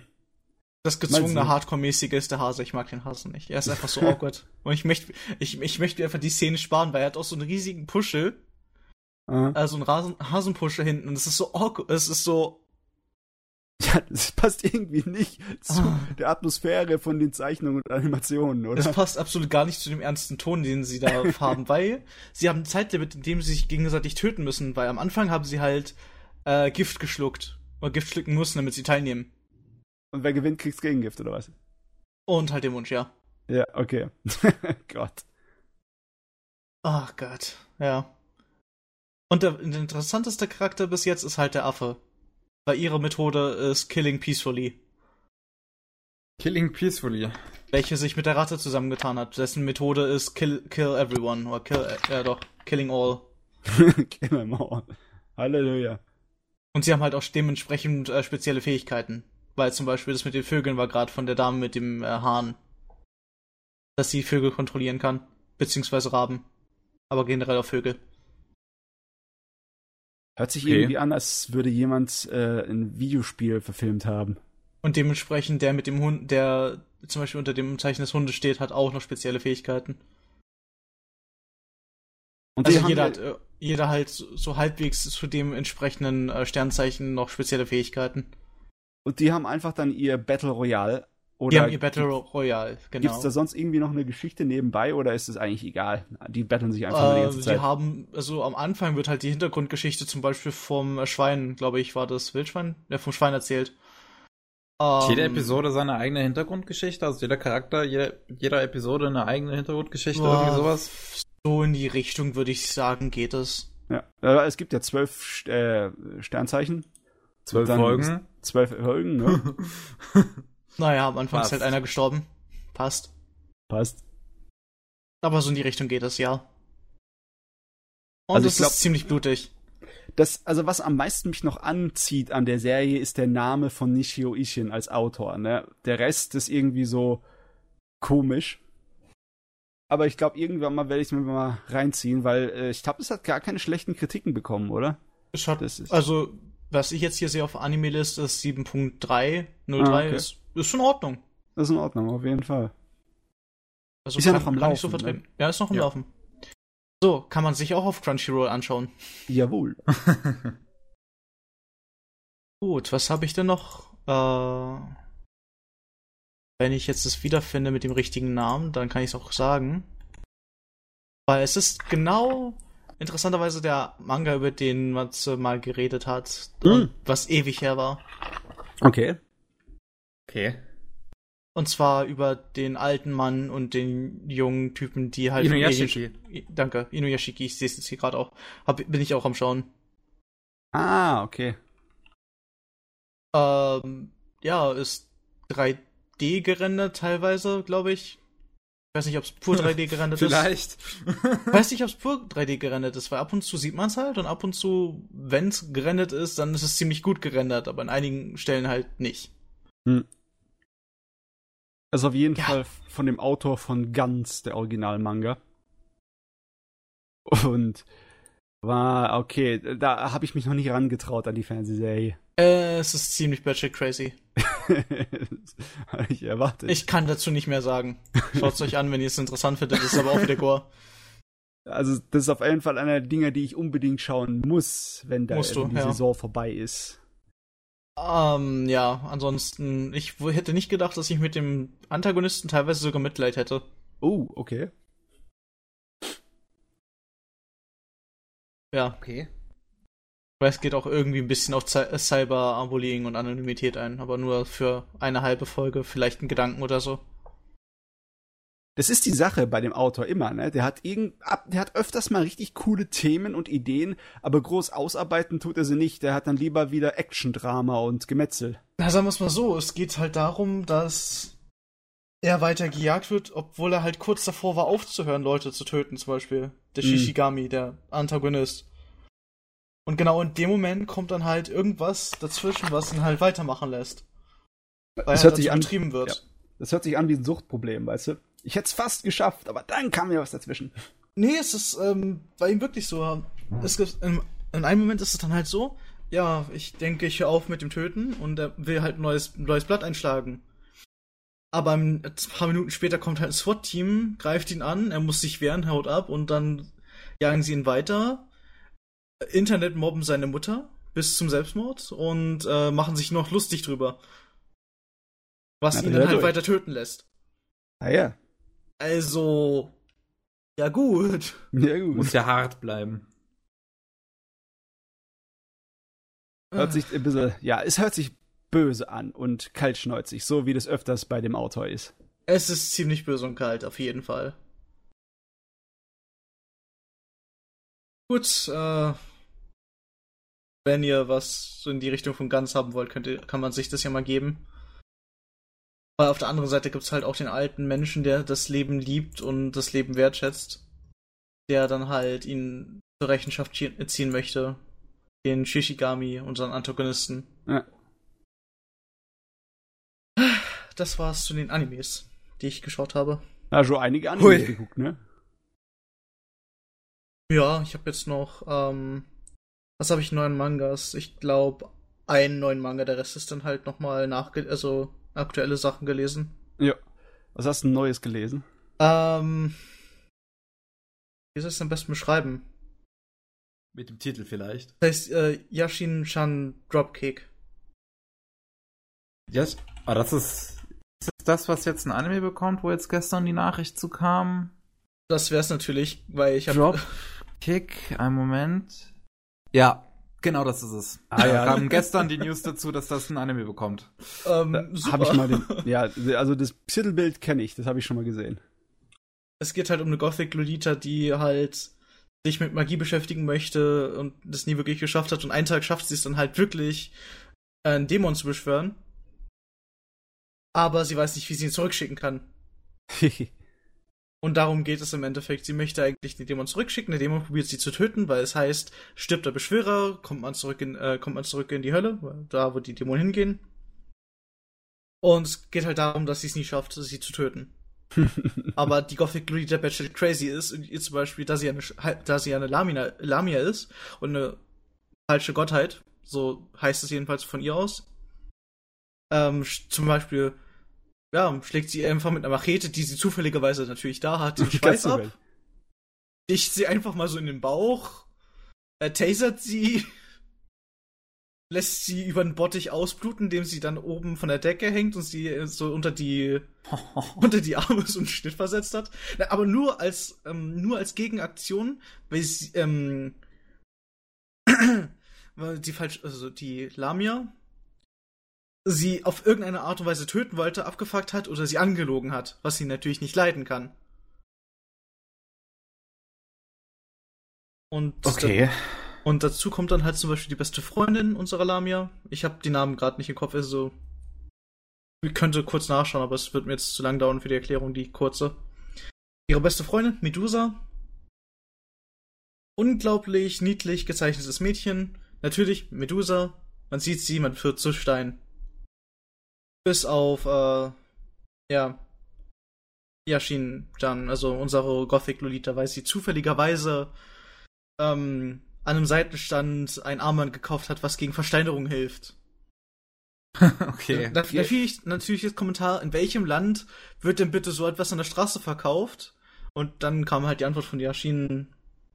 Es ist so in diesem Manga-Universum halt. Anscheinend. Und es war so ziemlich der einzige Fourth Wall Break, den ich mitbekommen habe. Medusa ist ein verdammt lieb, liebes Mädel, was eigentlich niemandem zu, zu Leibe äh, was antun möchte. Aber sie verwandelt Leute aus Versehen halt zu Stein. Also es ist nicht von ihr aus gewollt. Das, das, das ist eine komische Art von Humor, der ist sehr, sehr. Ja, wie kann man das gut Es vergleichen? ist, es ist eine Art Gore-Slapstick, was ziemlich awkward ist. Ist das von dem Typen, der Zeichnungen zu, zu My Mental Choices are completely interfering with my school romantic comedy Gott, gezeichnet ja. hat? Wie, der für den Titel sollte ich ihn eigentlich immer noch erkillen, ey. Und ähm, Nokome, so heißt es abgekürzt, ähm, fand ich eigentlich auch extrem witzig. Ist halt auch sehr überspitzt und übertrieben und daher äh, passt das eigentlich. So ist Yashin schon Dropkick auch. Und da kommt natürlich noch als drittes äh, ein Engel hinzu, welcher natürlich die Hexe, also Yashin, welche keine Hexe ist, weil sie, sie weil sie aus Versehen den Dämonen beschworen hat, äh, und natürlich den Dämonen und Medusa, weil sie auch ein Dämon ist, auslöschen möchte. Sie es nicht schafft, weil sie ihren heiligen Ring verloren hat und der weggeworfen wurde auf eine Müllhalde. Jedenfalls ist das so die Andeutung, die da kam, durch ein Panel im Manga. Weißt du, woran ich mich da leicht erinnert fühle? An hm? diese Quatsch-Comedy-Scheiße aus den 90er Jahren mit Excel. So richtig vollkommener, zufälliger Humor mit allen möglichen Sorten von Sadismus, Parodie und Gore-Kram. also in der so. Theorie, es erinnert mich ein bisschen an eine schwächere Version von Dokuro-chan. Ja, ja, das fällt auch total in dieses Schema rein. Aber natürlich, wenn ich halt Dokuro-chan erwähne, gibt es zum Beispiel den Charakter der Engel, ja. welcher nur für das Werk, nur ähm, das Werk Gottes arbeitet, äh, dementsprechend sehr stark gläubig ist, nichts mit der Hexe zu tun haben möchte und auch nicht ihre Hilfe annehmen möchte, obwohl der Engel halt obdachlos irgendwie in einem Park in der Kiste lebt und sich von Brot ähm, Rusten ernährt. und sich eine kleine okay. 250 Milliliter Packung Milch für den ganzen Tag aufteilen muss. Oh, während, während halt äh, die Lamia, was ich vergessen habe zu erwähnen, sehr stark arrogant ist. Zu ziemlich allem und jeden und sie kriegt halt so hart auf die Fresse. Das Problem ist, ich glaube, die Sorte von Humor, die funktioniert vielleicht gut mit Timing oder mit Optik, weil es ist ja mehr Slapstick-artig. Aber das ist halt nicht so unbedingt Wortwitz und es ist nicht, bestimmt nicht so leicht zu beschreiben, oder? Ähm, ja, deshalb mache ich mich auch gerade so schwer, deshalb tue ich mich da ein bisschen schwerer gerade. Ja. Ich glaube, die Serie könnte richtig gut funktionieren als Anime. Auf jeden Fall. Wenn sie es gut umsetzen, auf jeden Fall. Und ich hoffe das Beste drauf, weil mir gefällt der Manga sehr. Also, wenn sich Leute da angesprochen fühlen, Yashin Dropkick, sucht euch lieben gerne mal den Manga raus oder wartet auf den Anime-Release, der wahrscheinlich dann nächstes Jahr irgendwann kommt oder Ende nächsten Jahres, nehme ich an. Ah, okay. Ja. Okay. Ja das war's so von meiner Seite aus. Das bisschen, was ich geschaut habe. Und gelesen. Jo. Ich hätte ja, noch irgendwas anderes, aber das habe ich nicht mehr drin, also. Hm. Hm. Das ist gut, das reicht. Ich hätte noch einen One-Shot, aber ich glaube nicht, dass der so interessant wäre. Was war's denn? Ähm, wie kann ich es am besten beschreiben? Wie heißt der? Ein Moment. Oh, bei One-Shots kannst du nicht nach Titel suchen, das kennt doch kein Mensch. Äh, bei mir möchte es gerade den One-Shot nicht laden. Sorry. Also da, wo ich mir das rausgesucht habe, es lädt gerade nicht. Die Seite ist down. Ist schlecht. Rip. Na gut, dann lassen wir es einfach. Okay. Für ein anderes Mal. Ja. Jo, hebst dir auf. Na gut. Na gut, dann haben wir jetzt so durch. Dann bin ich so frech und klau das Wort. Rotzfrech. Äh, Sauerei. Rotzfrech, ja, Sauerei. ähm, das erste, was ich gesehen habe, wäre die Devil May Cry Serie. Oh, hm. da. Äh, ja. Oh Mann, da war ich ein kleines bisschen enttäuscht damals. Also ich habe noch nie ein Devil May Cry Spiel gesehen, muss man mal sagen. Und das ist auch recht zufällig, dass ich die genau in dem Moment geschaut habe, wo plötzlich Gerüchte zu Devil May Cry 5 aufkommen und ah. ja jetzt eine Devil May Cry HD Collection angekündigt wurde von ah. 1 und 3. Relativ. Also 1 bis 3. Also, nur mal so. Devil May Cry ist ein sehr, meiner Meinung nach, lustiges Spiel und auch spaßiges Spiel. Lustig vom Humor, spaßig vom Spielen her. äh, mhm. Und du solltest es dir mal geben. Ja, sobald die so HD, HD Collection dann da ist für den PC, dann werde ich das auch definitiv spielen. 1A. Äh, und ja, auf jeden Fall habe ich den Anime gesehen, den habe die DVD habe ich schon lange, lange in meinem Schrank und ich habe irgendwann auch schon mal reingeschaut vor halt den drei, vier Jahren, wo ich es bekommen habe, weil das ist so ziemlich einer der günstigsten Anime, die man in Deutschland bekommen kann. Auf DVD 12 Euro oder so. Äh, und ähm, ja, jetzt habe ich mich aber die Wochen dann mal hingesetzt und es halt endlich mal komplett gesehen, um mal ein bisschen die Sachen aus meinem Schrank mal alle zu schauen, so nach und nach. Und ich find's, ich find's super. Ich find's wirklich gut. Also, es ist jetzt halt was Episodisches. Es geht um Dante mit seiner Devil May Cry, mit seinem Devil May Cry Büro, der halt aufgetragen wird, Dämonen zu töten. Beziehungsweise in der ersten Episode dieses Mädel dann bekommt, Patty, die er beschützen soll, die er dann die ganze Serie über halt bei sich hat. und am Ende so ein bisschen so sich der Plot quasi so zusammenspinnt und alles, diese, das ganze, die ganze episodische Natur vorher dann plötzlich doch einen großen Hauptplot ergibt. Der dann, ja, das Ende war, fand ich dann nicht mehr so spannend, aber vorher die episodischen Dinger, die mochte ich eigentlich. Ich mochte diese kleinen Geschichten. Die waren jetzt nicht so interessant, sagen wir mal, aber keine Ahnung, Dante hat's für mich irgendwie rausgerissen. also ich habe es auf Deutsch geschaut, auf Deutsch hat man ähm, Jan, äh, Jan David äh, Röhnfeld als ähm, Dante. Und Jan-David Röhnfeld ist einer meiner absoluten Lieblingssprecher im Deutschen, weil der, der hat so eine geile Stimme, das ist so ein Badass. Kennt man den von irgendwas? Äh, das ist zum Beispiel die deutsche Stimme von Afro Samurai. Ah, okay. Mhm. Äh, aus dem alten Teenage Mutant Ninja Turtles, aus der Cartoon-Serie, war er die deutsche Stimme von Ralph, wenn ich mich richtig erinnere. Und, und äh, ja, keine Ahnung. Noch Klannert hat er den Vater von Nagisa gesprochen im Deutschen, aber das wirst du ja nicht kennen. Aber deutsche Stimme von Just, äh, Just Cause 2. Der, ah, der Hauptcharakter? Ja. Deutsche Stimme vom Hauptcharakter in Just Cause 2. Ah. Und ja, der Typ der ist halt, er hat halt einfach eine badass Stimme und der passt dann so gut zu Dante. Wenn der irgendeinen One-Liner von sich gibt, dann denke ich mir einfach nur so, ja, das ist geil, das ist genau, was ich will. Also Dantes One-Liner sind auch ziemlich legendär. und dafür könnte ich dir, ich denke mal, den dritten und vierten Teil auf jeden Fall empfehlen. Ist schade, die haben keine deutsche Synchro, die Spiele, oder? Nicht, dass ich wüsste. Ah, das, das ist schade. Ich glaube, der fünfte, also der DMC Devil May Cry hat einen, hat äh, eine deutsche Synchro. Hm. Aber ähm, der, die MC Devil May Cry ist natürlich ein shakespearisches Meisterwerk, wo sie, wo sie Fick dich und Fick dich äh, als ähm, Schlagabgleich haben. Ja, das, das ist ein kleines bisschen arg, ähm, ja, Teenager-mäßiges Angstzeugs, ne? Das ist edgy. Äh, die Sache ist ja, DMC Devil May Cry ist ja so gesehen die Vorgeschichte. Und da war noch ein edgy Teenager. Und bevor Dante halt die weißen Haare bekommen hat, zum Beispiel. Ich habe gehört, dass das Spiel an sich gutes Spiel sein soll. Nur ja. man hört halt eigentlich hat er in den Nachrichten nur darüber gehört, wie die Fans sich aufgeregt haben. Das ist nicht mein Dante. Also das Spiel an sich ist ein gutes Spiel. Die One-Liner sind mehr Teen-Angsty. Ähm, und die Story ist, keine Ahnung, du kriegst in den ersten fünf Minuten einfach einen richtig harten Gesichtsschlag von den Machern, wenn du halt den alten Dante mochtest.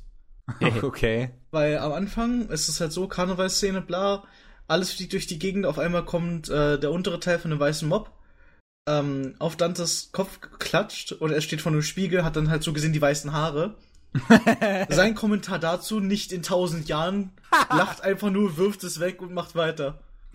das ist gut. Das ist schon ein ziemlicher Mittelfinger gefühlt. Okay, ja, okay, das ist schon, ja.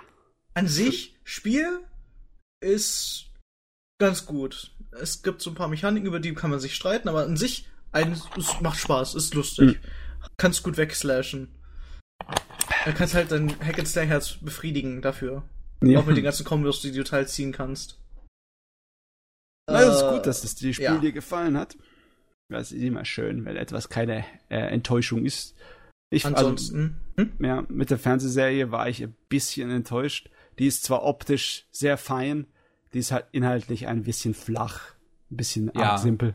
Ja, das, das, stimmt natürlich. Sie ist halt simpel, aber wie ich halt schon sagte, so ich hab ich hab meinen Spaß dran gehabt, einfach wegen Jan David Röhnfeld schon allein, weil der halt einfach ein, ein super toller Sprecher ist. Die Stories sind halt alle sehr simpel, aber ich finde, das jetzt äh, auch nicht so schlimm unbedingt. So, das reicht mir so, dass, dass die Charaktere halt so ein bisschen ihren Spaß haben können sozusagen in der Serie und dann reicht mir das auch, wenn die Geschichte halt so simpel ist. Optisch, ja, fand ich, ich finde jetzt die Ästhetik von der Serie ziemlich cool, muss man mal sagen. Mhm. Ähm, aber ich finde, äh, der fehlt dann doch irgendwie an manchen Stellen so an Polischen, Polishing oder so. Also die wirkt manchmal etwas, ja, nicht fertig so, also etwas undetailliert in manchen Shots. Manche Animationen sind etwas sehr hakelig. Sie, ja, so sie die ganze, hat halt, die ganze äh, Ästhetik ist halt cool sie hat halt Schwankungen, ne? Sie schwankt halt in der Qualität. Ein, ab und zu sind einige Szenen so richtig feinst gezeichnet, mit sehr vielen Schattierungen und Effekten und Es sieht aus, es ist ja auch von Madhouse gemacht worden, oder? Ja, ja. Es sieht aus wie so ein typischer Madhouse-Stil mit den dicken Linien und den fetten Animationen, aber das hält's halt auch nicht immer. Und die äh, Computereffekte, die sie reinmachen, die, die sind manchmal schon ein bisschen altbacken und kommen nicht so gut raus, aber äh, es ist trotzdem, für die Zeit ist es eine ganz gute Produktion. Das ist Auf ungefähr Fall. dasselbe Zeit, wie die äh, Helsing OVA rausgekommen ist, oder? Das war 2006 oder sowas noch. Ich hab. Devil May Cry kam 2007 auf jeden 2007 Fall. war es, okay. Okay. Ja, ja, ja. Also über die Spiele können wir jederzeit ein, andere Mal, an, an, ein anderes Mal reden. Ja, natürlich. Äh, ja. Ich wüsste jetzt auch eigentlich nichts mehr zum Anime zu sagen. Wir haben jetzt schon oft genug gesagt, der ist simpel, das sind kleine Episode-Geschichten, am Ende ein bisschen was Größeres. Mir- Ich, Äh, ich finde, ich find, der Okay. Anime hat einer der schönsten Ending-Songs überhaupt. Also ganz im Ernst, ich finde dieses I'll Be Your Home, ich finde das so schön. Ich, ich höre mir das so gerne an. Das ist einer meiner absoluten Lieblingsendings. da kannst du dir lieben gern auch mal die Musik in Devil May Cry geben. Also in den Spielen, Ja. nicht jemand, nicht. Ja, äh, ich, so, ich, äh, das, das glaube ich auch ganz gern. Das sind ja auch ein paar Soundtracks aus dem Spiel, denke ich mal, in der Serie mit drin. Das Opening zum Beispiel und dann ein paar, ein paar Action-Szenen. Das klingt alles immer ziemlich geil. Und ja, das ist das Ending I'll Be Your Home. Ich finde das richtig schön. Das ist so, das hat so was melancholisches und trotzdem, trotzdem irgendwie willkommenes. So, ist so eine Mischung aus, aus willkommen und melancholisch, so als ob man von einer anstrengenden Reise nach Hause kommt. Das ist ein Ich schönes liebe Gefühl, halt- so. Ich liebe halt Dantes Vorliebe in, in dem Anime für Strawberry Sundays. ja, das ist auch gut. Ich, das, diese eine Episode, wo wo es einen Mordfall halt in irgendeinem Café gab, wo, wo, wo der Kaffeebesitzer sich halt fragt, ja, auch wie kann ich hier wieder neue Leute in mein Café holen und so. Dante so, setz Strawberry Sunday auf deine Karte. das ist ist so halt gut. wirklich ein Fan davon. Äh, ja, das, das ist Spaß. Das ist einfach ein großer Spaß, wirklich. Ja. es ist auf jeden Fall einfach zusammenzufassen, ne? Dämonenschnetzel mit einem lustigen Hauptcharakter, der Süßigkeiten und Pizza mag. ja. Bing! Also ich hoffe auf jeden Fall, die verbessern einige Teile an, an in der HD Collection. Den zweiten vielleicht. Äh, der allererste war noch schon Pla- PlayStation 2, oder? Ähm, glaube schon. Ja. Ja, das ist sch- schon eine Ära, wo ich eigentlich keine Konsolen mehr groß hatte, sondern Na, der erste bekannte. ist ja noch in Ordnung, der zweite ist abgrundtief awkward. Okay. Beste Kamera und Hack und Slay passt nicht gut zusammen. Es ist das Resident Evil Style Kamera, Resident Evil 1 Style Kamera mit Hack und Slay. Und dann, ja, und dann Action-mäßiges. Ja, es Ah. ist äh, sehr gewöhnungsbedürftig auf jeden Fall. Ja, äh, okay. Combo-fest mit einer festen Dennoch- Kamera. Ui. Dennoch ästhetisch gut. Dein schreiberisch äh, von awkward bis cool. ja, also ich weiß nicht, muss man unbedingt eine bestimmte Altersklasse sein oder beziehungsweise bestimmte Altersklassen gerichtete Sachen mögen, um da seinen Spaß zu haben? Ich weiß noch, dass der Anime irgendwie nicht so das Problem hatte. Ähm, wenn, wenn du Hack and Slay magst, wenn du One-Liner magst, Dämonen auf die Fresse kriegen und schnelle und schnelle Action, also gute überflüssige Hack and Slay Action, sagen wir es mal so, Naja, dann, dann auf jeden dann. Fall. Aber Dante ist ähm, bis auf halt in DMC May Cry so ziemlich der König der One-Liner. Vom Gefühl her. Natürlich. Dann ist er eigentlich schon in der heutigen Welt ein äh, altbackener Charakter, oder? Also der Sprücheklopfer ist gibt's eigentlich nicht keine mehr so das Ding mehr. heutzutage. Das ist so, er ist der Sprücheklopfer, weil es den Sprüchen Taten folgen. Ah, Also er ist Ah. nicht nur, nur Gerede und keine Aktion dahinter. Er ist nämlich so vom Gerede her, weil er weiß, was er kann. Er ist ziemlich äh, selbstsicher. Berechtigt, aber auch. Ich mag One-Liner-Charaktere. Also wenn, wenn sie One-Liner halt wirklich cool sind und Dann, das äh, Dantes One-Liner so dann ab 13. März hol die der May Cry HD Collection. werde ich machen. bisschen okay, warten. dann habe ich noch ähm, Halo Legends gesehen, die Halo-Anthologie.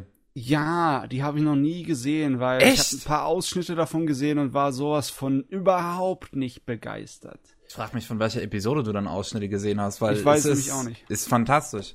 Okay. Also wirklich gut. Halo Legends, äh, fantastische Anthologie. Ich werd, ich denke, ich, ich, ich gehe so ein bisschen auf, auf alle Episoden mal so ein bisschen ein, weil die sind hier wirklich arg unterschiedlich teilweise. Ähm, die ersten zwei Folgen sind, sind die Origins-Geschichte, so die komplette Vorgeschichte von Halo bis zum Anfang vom dritten Teil. Äh, ja, das, mehr gibt's eigentlich nicht großartig zu sagen. So, also die ganze Vorgeschichte ist eigentlich nur sowas wirklich für die Halo-Fans, denke ich mal. Die ganze Halo-Story ist ja an sich äh, gut, würde ich schon sagen. Das ganze Halo-Universum hat eigentlich schon eine gute Storyline, aber äh, das ist halt, wenn man von Halo keine Ahnung hat, wird die Origins-Geschichte einer wahrscheinlich jetzt nicht so interessieren in dieser Anthologie-Reihe.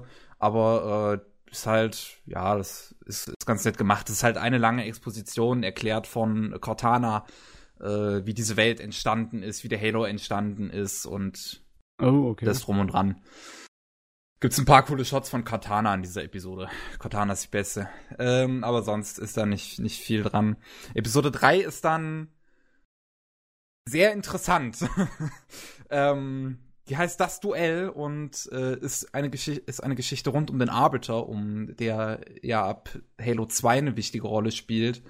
Äh, der Arbiter ist halt so ein, so ein Außenseiter bei den bösen Aliens und ähm, der Kanzler möchte jetzt alles tun, um dem Arbiter seine letzte Ehre zu nehmen und ihm halt, ja, ihm alles in seinem Leben zu nehmen, ihm irgendwie komplett fertig zu machen. Oh, wo sich der Arbiter halt bis zu seinen letzten Lebenssekunden halt wert und man verfolgt halt sozusagen seine letzte Schlacht in einem recht interessanten Stil. Es sieht sehr, sehr komisch aus, diese Arbiter-Episode. Denn also es war die letzte Arbeit, soweit ich zumindest weiß, von Mamoru, Mamoru Oshii im Anime-Bereich.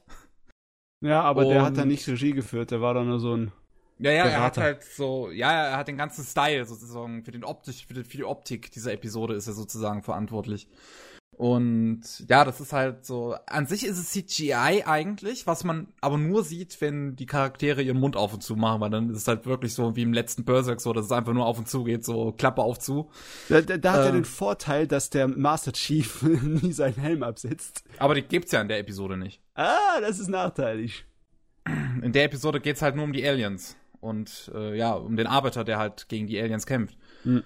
Und ähm, aber da ist halt so ein, so ein interessanter äh, Farbschleierfilter quasi drüber, der so ein bisschen alles ineinander irgendwie vermischt, was da passiert. Also es ist teilweise überhaupt nicht nachzuvollziehen, was man sieht, sozusagen, weil alles geht irgendwie ineinander über. Oh, das ist ein ganz komischer Stil, so. Es ist wirklich, alles ist verschwommen und komisch und für die, für, dafür, dass es halt ein, da in dem Sinne ein Kurzfilm ist mit seinen 12, 15 Minuten oder so, keine Ahnung, wie lang der Short jetzt im Speziellen geht, da reicht das.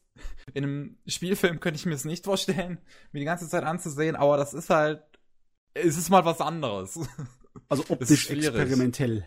Es ist, ja, es ist äh, sehr experimentell. Ich muss mal, mal, kurz gucken, ob ich dazu äh, Screenshots finde, dass ich euch da auch mal was zeigen kann.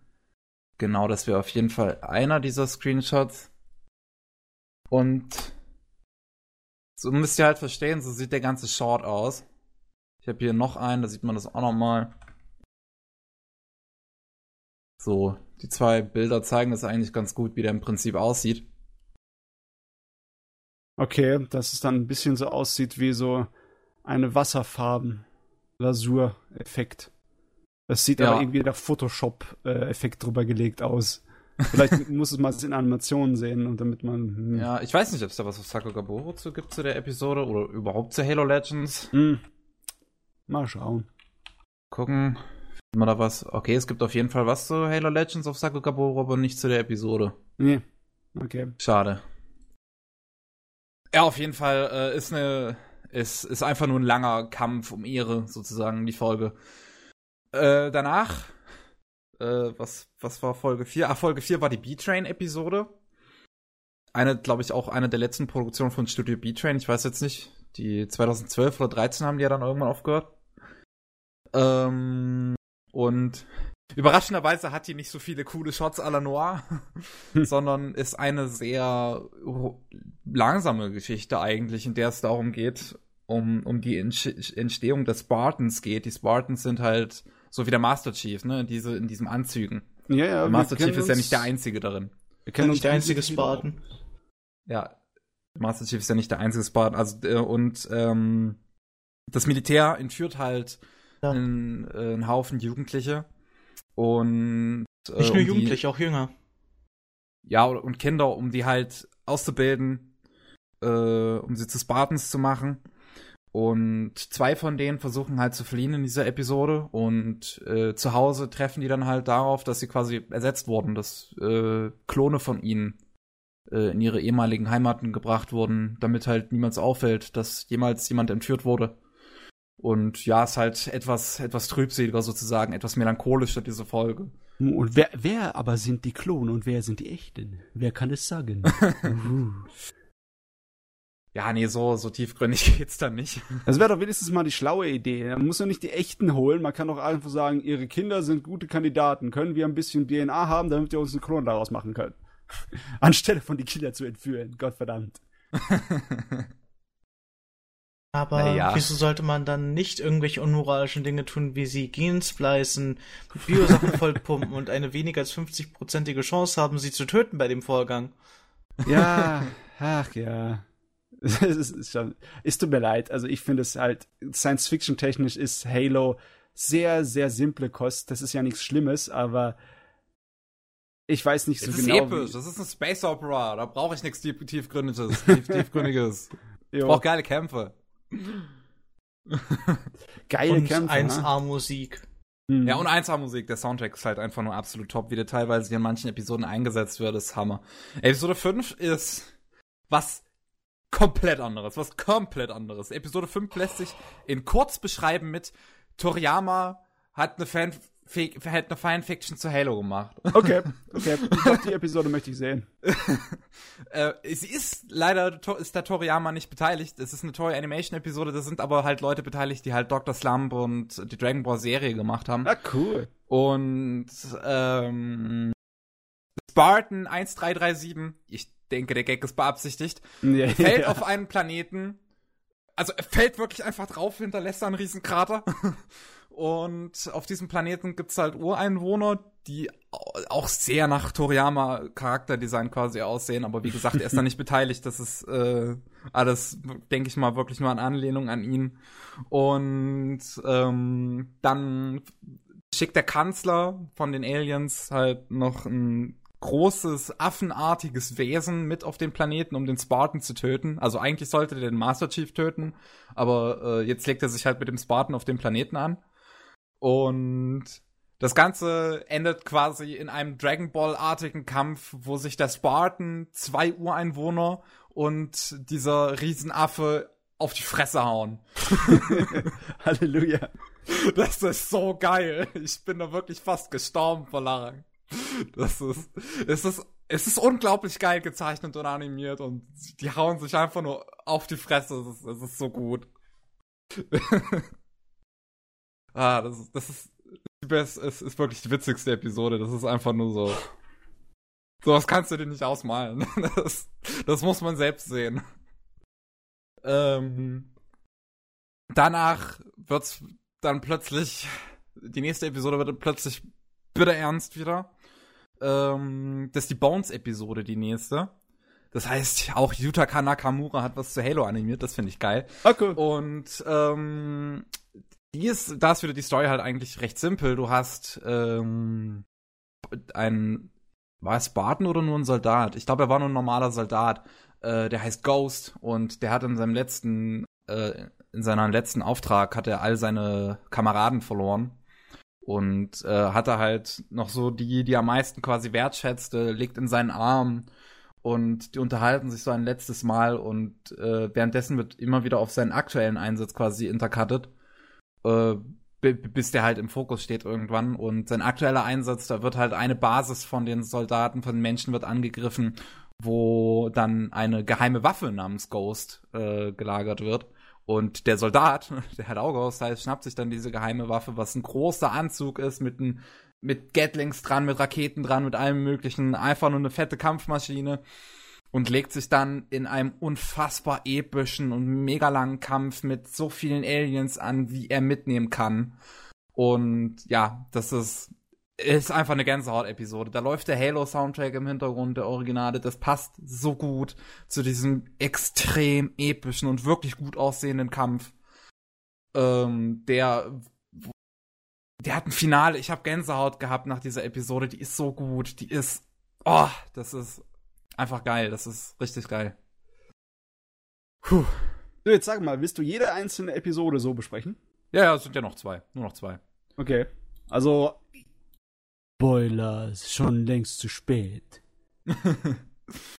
nee, ähm, nächste Episode, wieder eine Toy Animation Episode.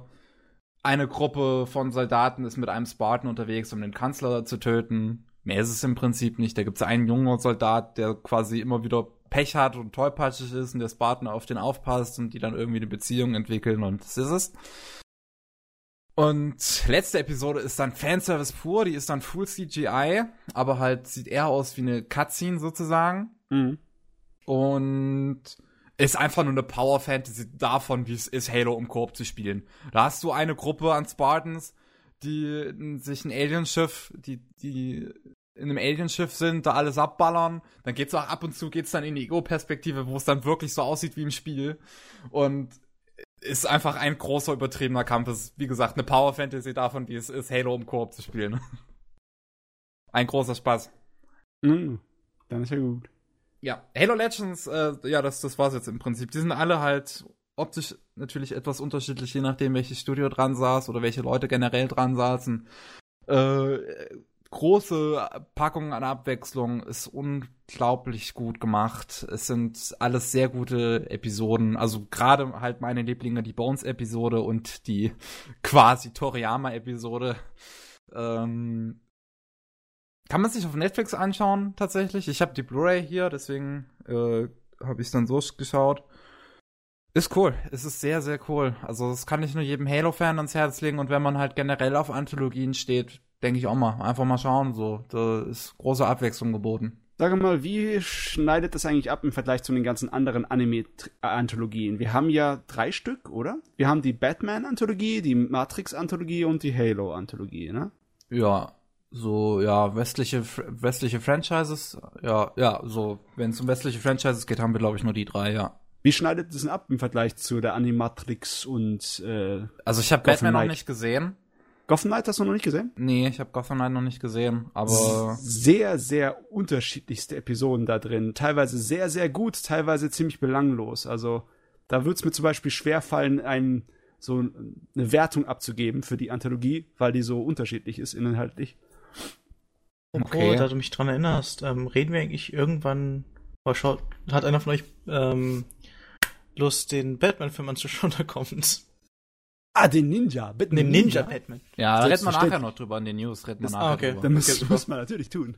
Ja, ähm, also im Vergleich zu Animatrix, ich weiß es nicht mehr. Also die, die sind beide eigentlich ziemlich geil. Die Animatrix hat einige verdammt geile Episoden. Diese, die Halo Legends hat einige verdammt geile Episoden. Und daher würde ich da jetzt keinen Vergleich ziehen wollen.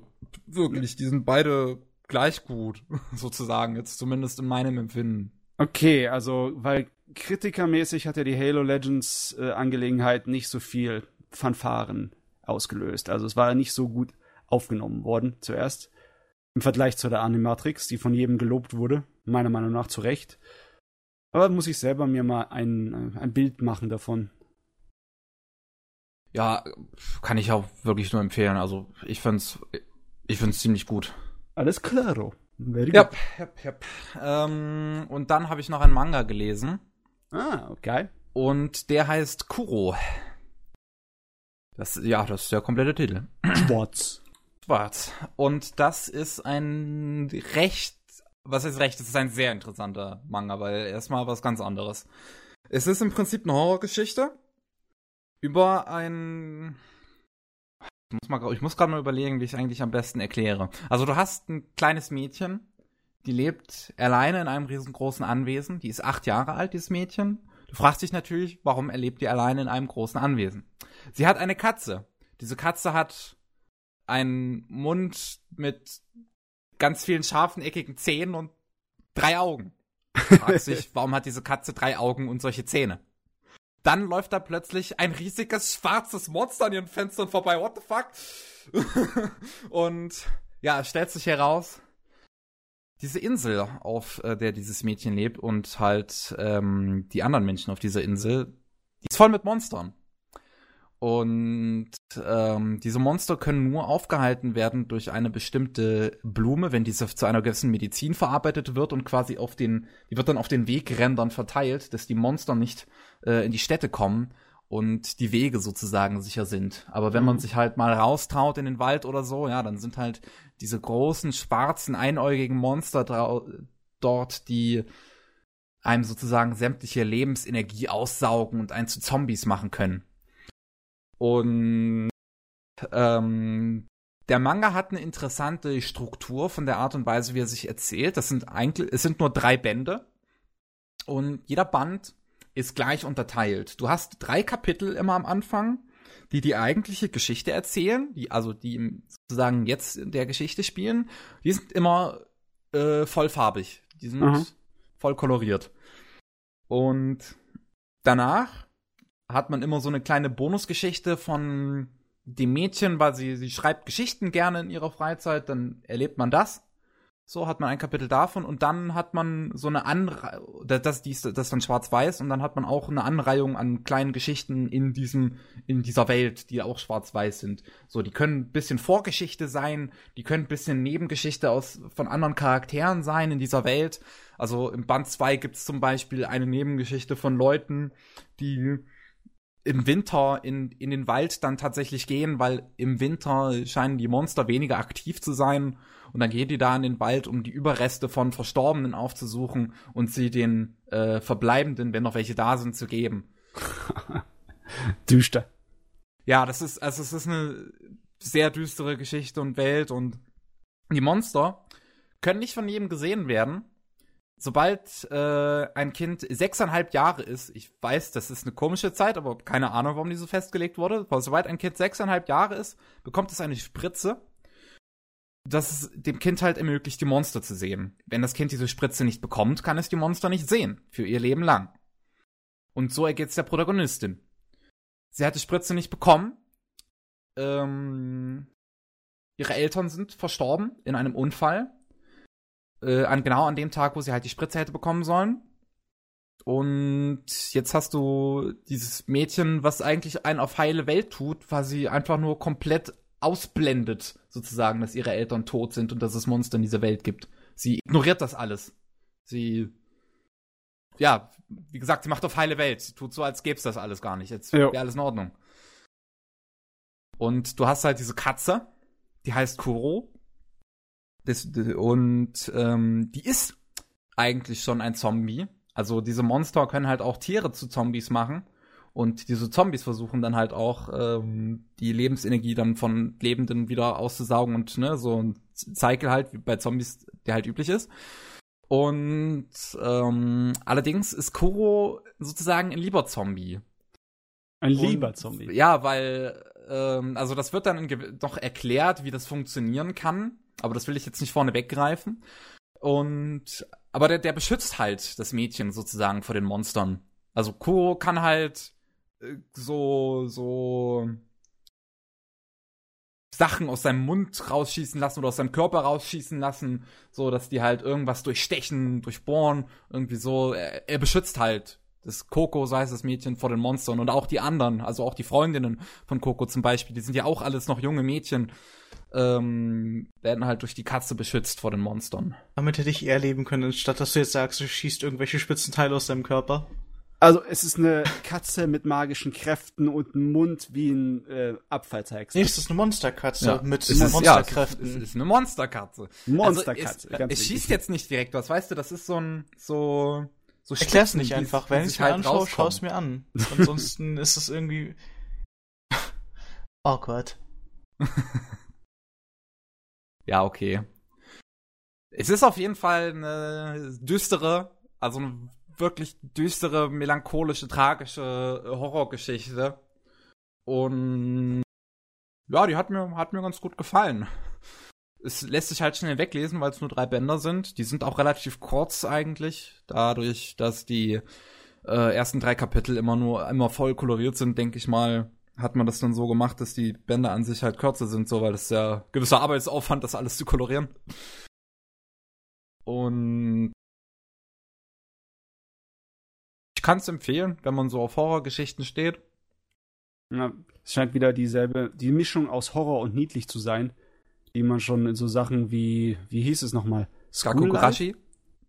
Ja, Higurashi natürlich auch. Life. Oder Nicht Higurashi, ich meine Gaku Gurashi, School Life. Ja. So, ja, das ist, es geht so in die Richtung, ja, die, das definitiv.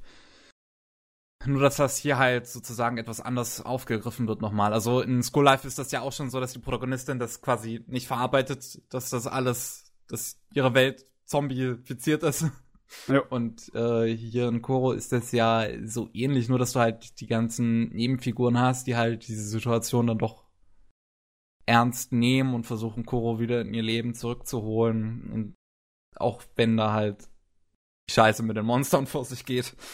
Und das komplette Puh. Ding ist jetzt äh, koloriert. Da ist kein Schwarz-Weiß oder was.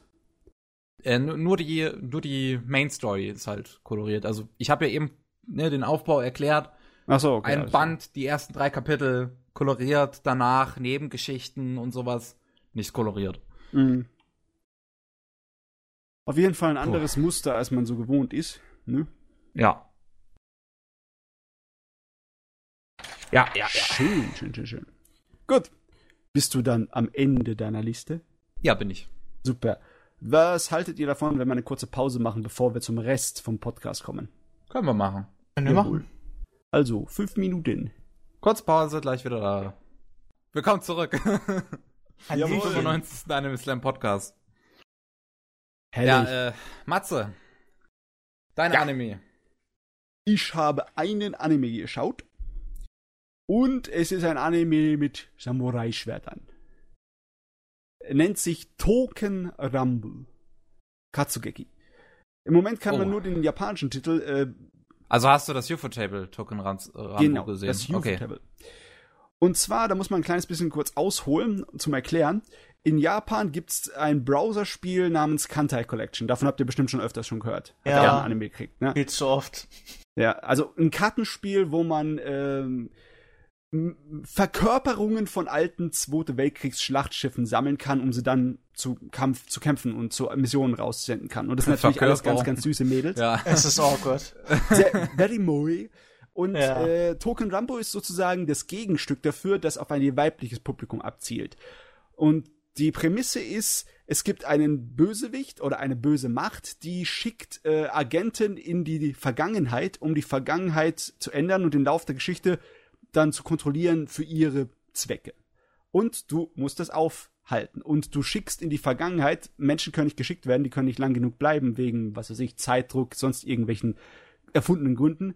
Aber man kann äh, anthropomorphe Waffen hinschicken. Also äh, schicken sie Verkörperungen von bekannten und legendären Schwertern nach hinten. Und das sind alles sehr attraktive Jungens. Ne? Und wann kommt Masamune drin vor? Ähm, bisher habe ich noch nicht gesehen. Oh. Wow. Auf jeden Oh. Fall, ähm, ja, die erste Fernsehserie, die darüber rausgekommen ist, war eher mehr so ein Slice of Life-Gedöns. Zumindest habe ich davon gehört, dass es ein Slice of Life-Gedöns wäre. Ich bin mir nicht hundertprozentig sicher, ich habe es nicht gesehen. Das ist auch nicht, ich auch nicht. ich Aber habe die wieso ist zweite eine Serie, die sich um sowas dreht, wo Leute, wo anthropomorphe Schwerter die Zeit zurückgeschickt werden, Slice of Life? Bei also zumindest bei dieser Serie nicht, weil Oh, okay. da die meiste Zeit sie am Kämpfen sind gegen die Bösewichter. Ja. Also Also es ist gibt, also es gibt zwei Serien zu diese zu Token Randu. Das eine ist halt von Droga Kobo produziert. Das ist das eher Slice of Life mäßige und dann hier das Action-mäßige von Ufotable. Mhm. Äh, Hanamaru zufälligerweise oder? Hanamaru ist das Slice of Life, ja. Ah, Genau. okay, okay, okay.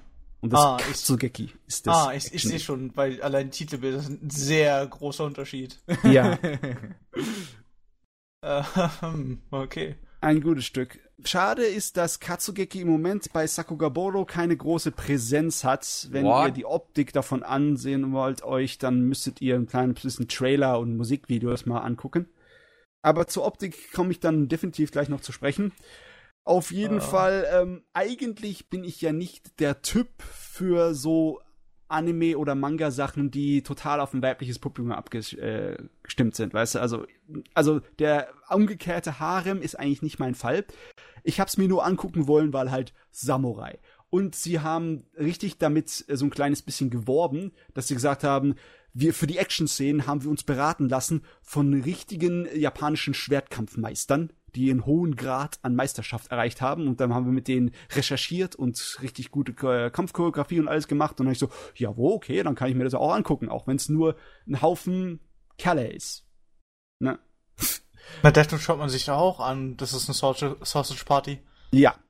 Äh, okay, die Sausage Party hier ist ein kleines bisschen anders. Ähm, da geht es nämlich um Kämpfe, aber ja. Tod ist in beiden da. Die, die, die Jungs, die Charaktere, die sind sehr, sehr, ja, ja, ja, ich, schon flach sind sie, ja. Die sind eigentlich nur Stereotypen und mhm. die bekommen nicht besonders viel Tiefgang. Die bekommen zwar ein kleines bisschen Drama mit ihren Geschichten, aber so wirklich äh, komplexe oder irgendwie Charaktere, die du interessant findest, werden da nie draus.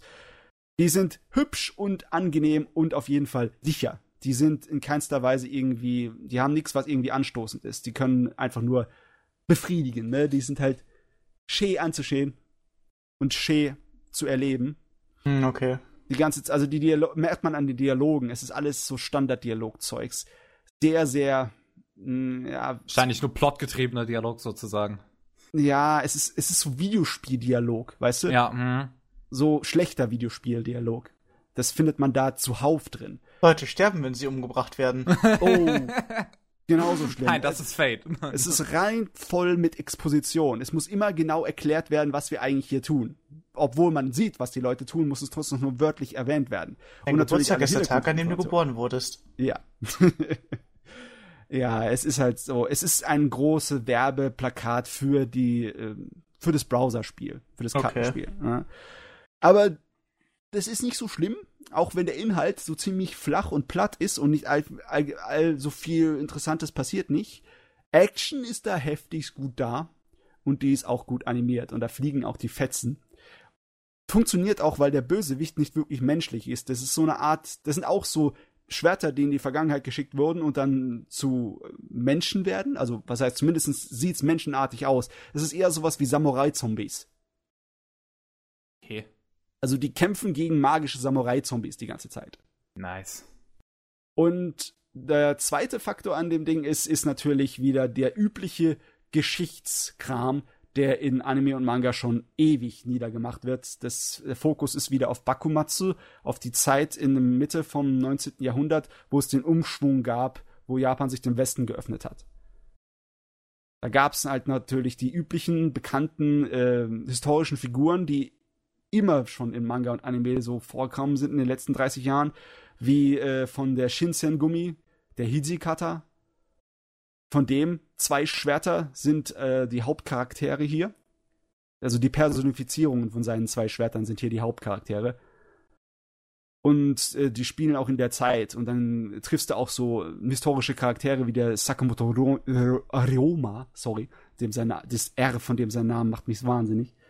Das ist für die Leute, die mit der Geschichte irgendwie was zu tun haben, ist es voll interessant vielleicht, aber leider Gottes nur auf den ersten Blick, denn es kommt am Endeffekt nur wie Fanservice rüber.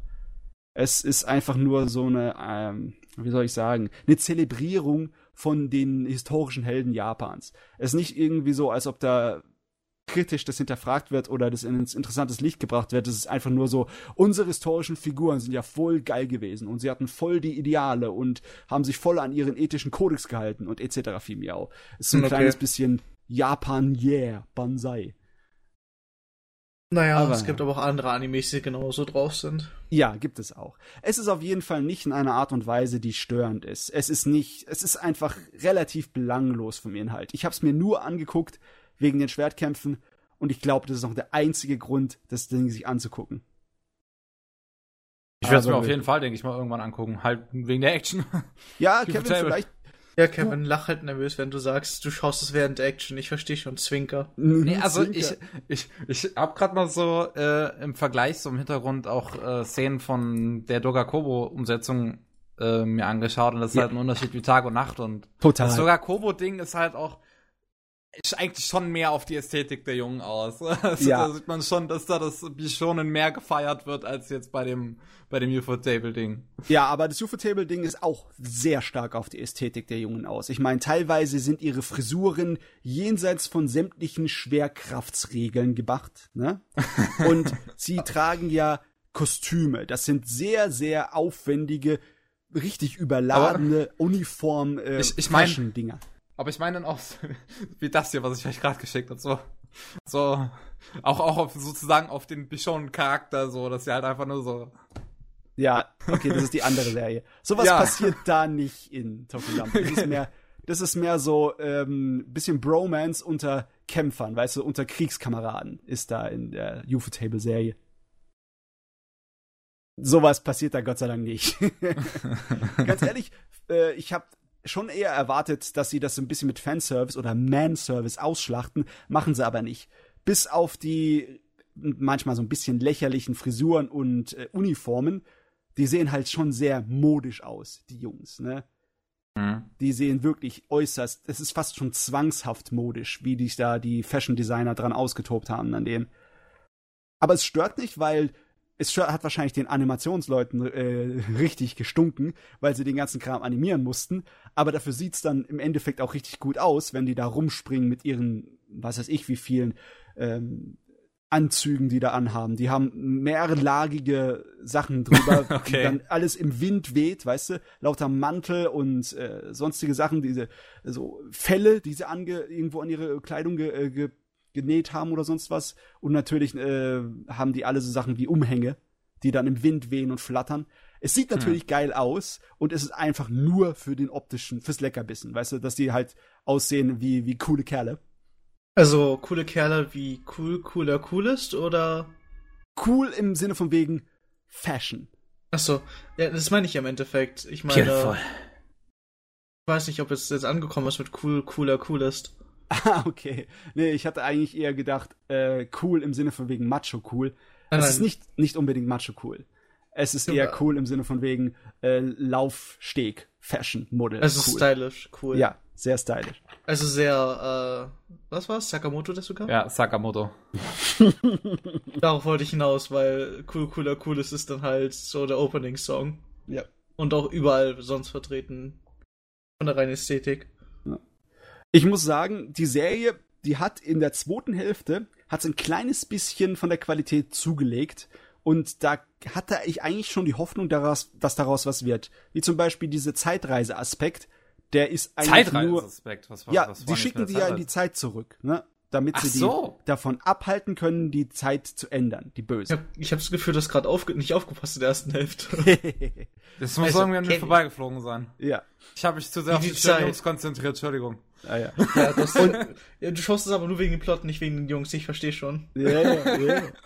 Auf jeden Fall in der ersten Hälfte der Serie wird damit eigentlich gar nichts angefangen. Sie werden nur zurückgeschickt, sie müssen da jemanden besiegen und dann werden sie in andere Zeit geschickt, dann besiegen sie dort jemanden. Und in der zweiten Hälfte zeigt sich, äh, dass ähm, teilweise so kleine Komplikationen in der Zeitlinie sich äh, zeigen, dass äh, nicht mehr nach der ursprünglichen Geschichte ähm, Sachen abläufen. Die laufen dann früher ab oder später und dann versuchen sie das irgendwie ein bisschen zu flicken. Aber leider Gottes vergessen die einfach alles, was sie an Ideen da so reinschmeißen in der zweiten Hälfte am Ende und sagen einfach nur, wir haben einen großen Endkampf gegen eine ganze Armee von Gegnern und damit ist sich das erledigt. okay, aber ja, gut. ja klar. Inhaltlich darfst du halt davon nichts erwarten, nur optisch. Muss aber dazu sagen, das ist, äh, es hat auch eine Menge Computereffekte und Animationen drin. Die sind aber hier ein bisschen anders. Die bemühen sich um eine Art von Fotorealismus. Und das passt manchmal sehr gut. Wenn du zum Beispiel dann im Hintergrund ein brennendes Gebäude in sich zusammenfallen lassen siehst, das ist dann so realistisch wie möglich mit dem Computer nachgeahmt und wenn sie es dann noch aus dem Fokus haben, also wenn dann äh, die Kamera auf den äh, Charakter im Vordergrund fokussiert ist und das hinten so ein bisschen verschwommen, dann wirkt es richtig gut. Man merkt zwar noch, dass es nicht wirklich hundertprozentig zum Handgezeichneten passt, aber es stört mich viel weniger als viele anderen Sachen. Ja, immerhin. Ja, also man sieht eine ganze Menge realistisch anmutendes Wasser und äh, Explosionen und Fontänen und Feuer. Ist alles mit Computer gemacht und sieht auch aus mit Computer gemacht. aber ich find's nicht so störend. Diese realistisch, äh, so ein bisschen auf Ultrarealismus gemachten äh, Computeranimationen sind irgendwie gar nicht so wild. Zumindest in der Optik hier. Das äh, hat irgendwie funktioniert. Da muss ich Youth Photable mal auf, den, auf die Schulter knopfen. Hat so, hat so gut gemacht.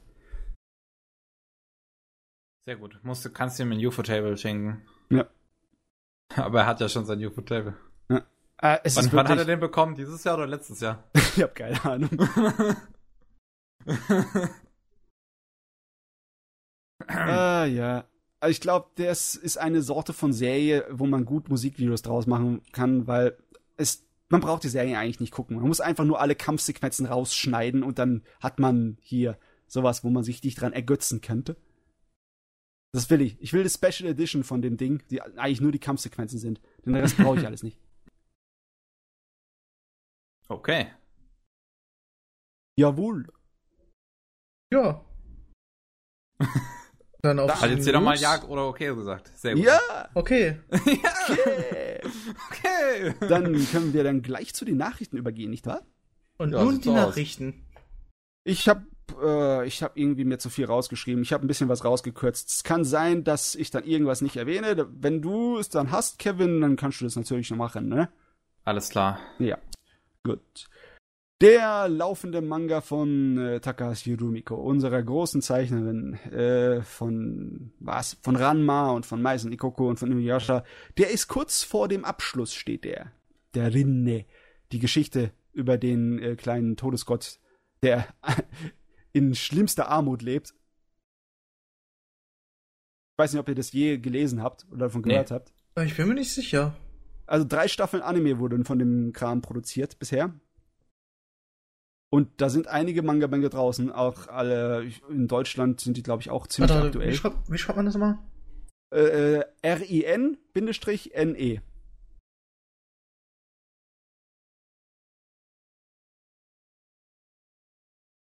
Red weiter. Auf jeden Fall hat mal wieder eine Serie fertig gemacht mit Dutzenden von Bänden. So wie üblich, ne? Als nächstes, äh, da kam ein äh, etwas neuerer Ultraman-Manga in Japan raus. 2011 hat er angefassen. Und er bekommt jetzt eine Anime-Fassung. Und zwar eine 3D-animierte Fassung von äh, den Leuten, die Ghost in the Shell gemacht haben. Von den Kamiyama Kenji. Und dem Kerl, der Appleseed gemacht hat. Äh, den Aramaki Shinji. Also zwei ganz, ganz Studio bekannte Digital Namen. Frontier? Studio Digital Frontier? Digital Frontier? Ich glaube, Appleseed war Digital Frontier, oder? Also das Animationsstudio hier ist Solar. Solar Digital Arts. Aber der Regisseur vom Appleseed, das war der Adamaki. Okay. Also der Regisseur von Appleseed und der Regisseur von Ghost in the Shell werden eine neue Ultraman-Anime-Angelegenheit machen.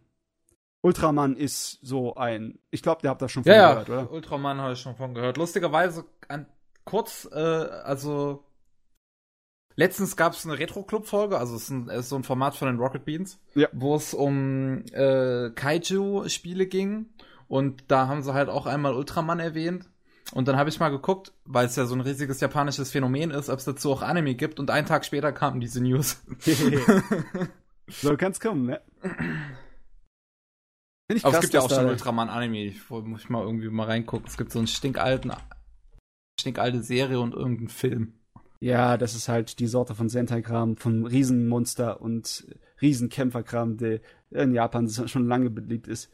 Ich glaube, der, äh, der Regisseur von Evangelion, der Anno, der Hideaki, der, der ärgert sich total, dass er nicht die Regie bekommen hat. Der will, der ist nämlich auch so ein Ultraman-Fan. Ich glaube, der hat in Ultraman, in irgendeiner Ultraman-Serie hat er mal mitgespielt.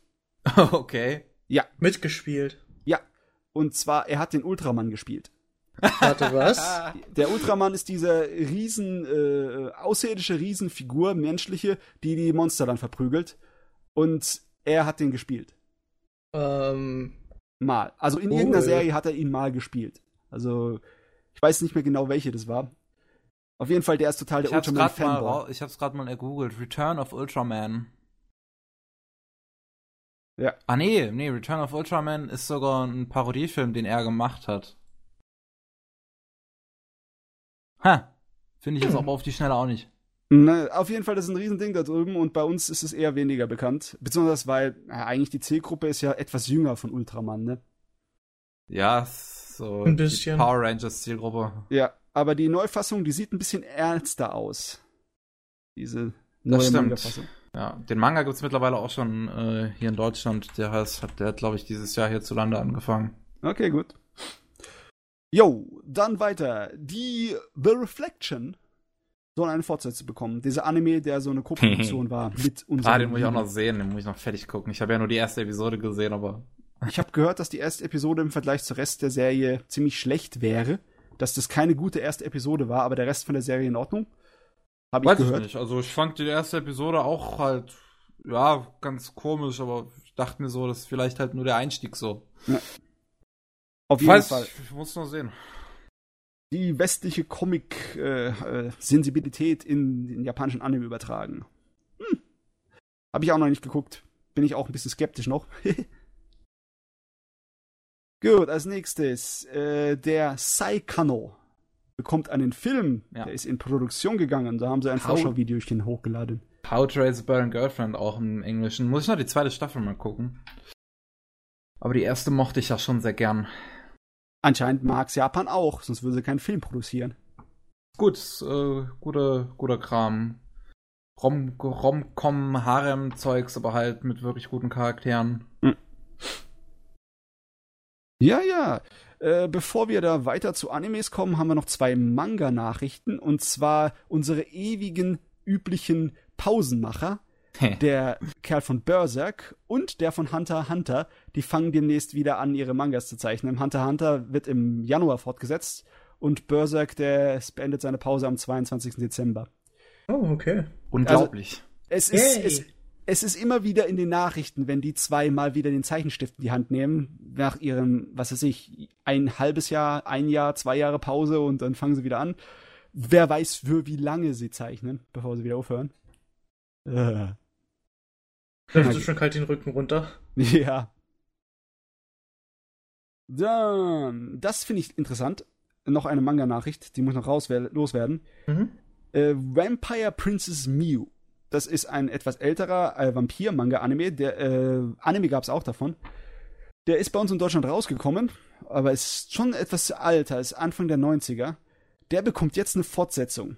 Und zwar von seinen Originalautoren. Das sind ja, so viel ich weiß, sind die beiden verheiratet. Der Zeichner und die, die Autorin. Okay. Und er, der Zeichner, der Toshiki Hirano, ist auch ein recht bekannter Anime-Regisseur gewesen.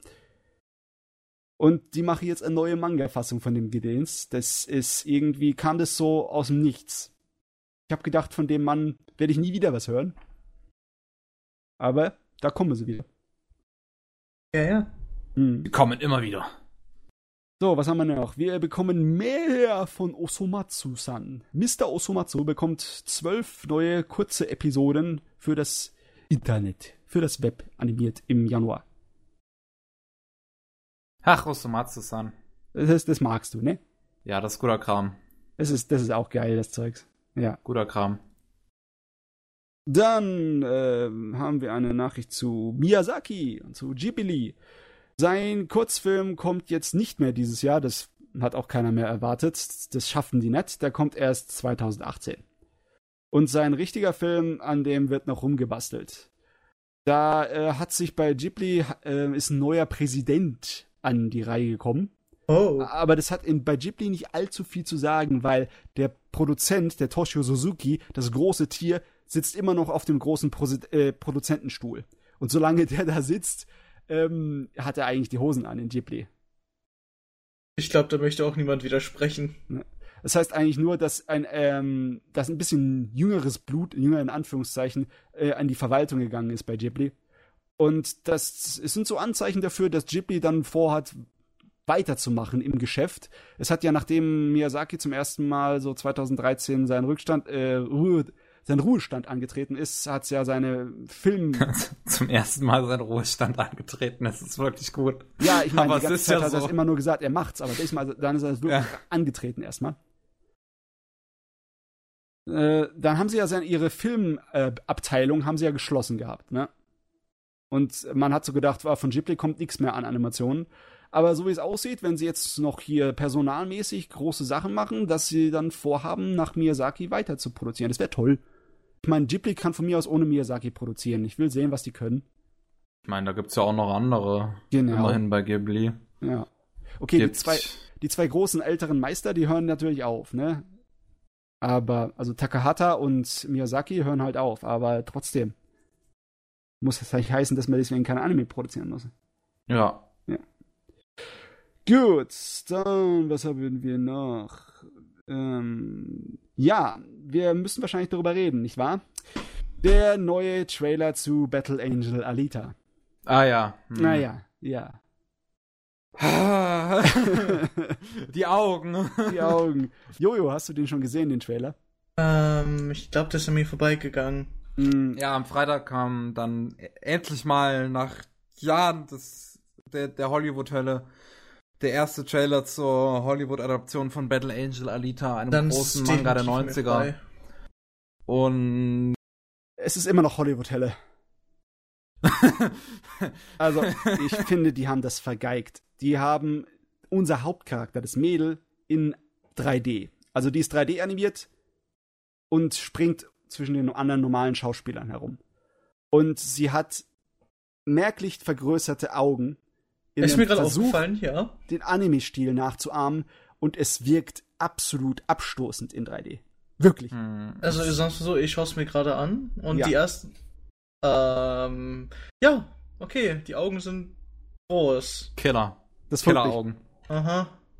Äh, das Lustige dabei ist eigentlich, dass die Schauspielerin an sich ja schon große Augen hat eigentlich. Also, Das hätte man gar nicht weitern brauchen. Das wäre auch so gegangen, bin ich mir sicher. ja.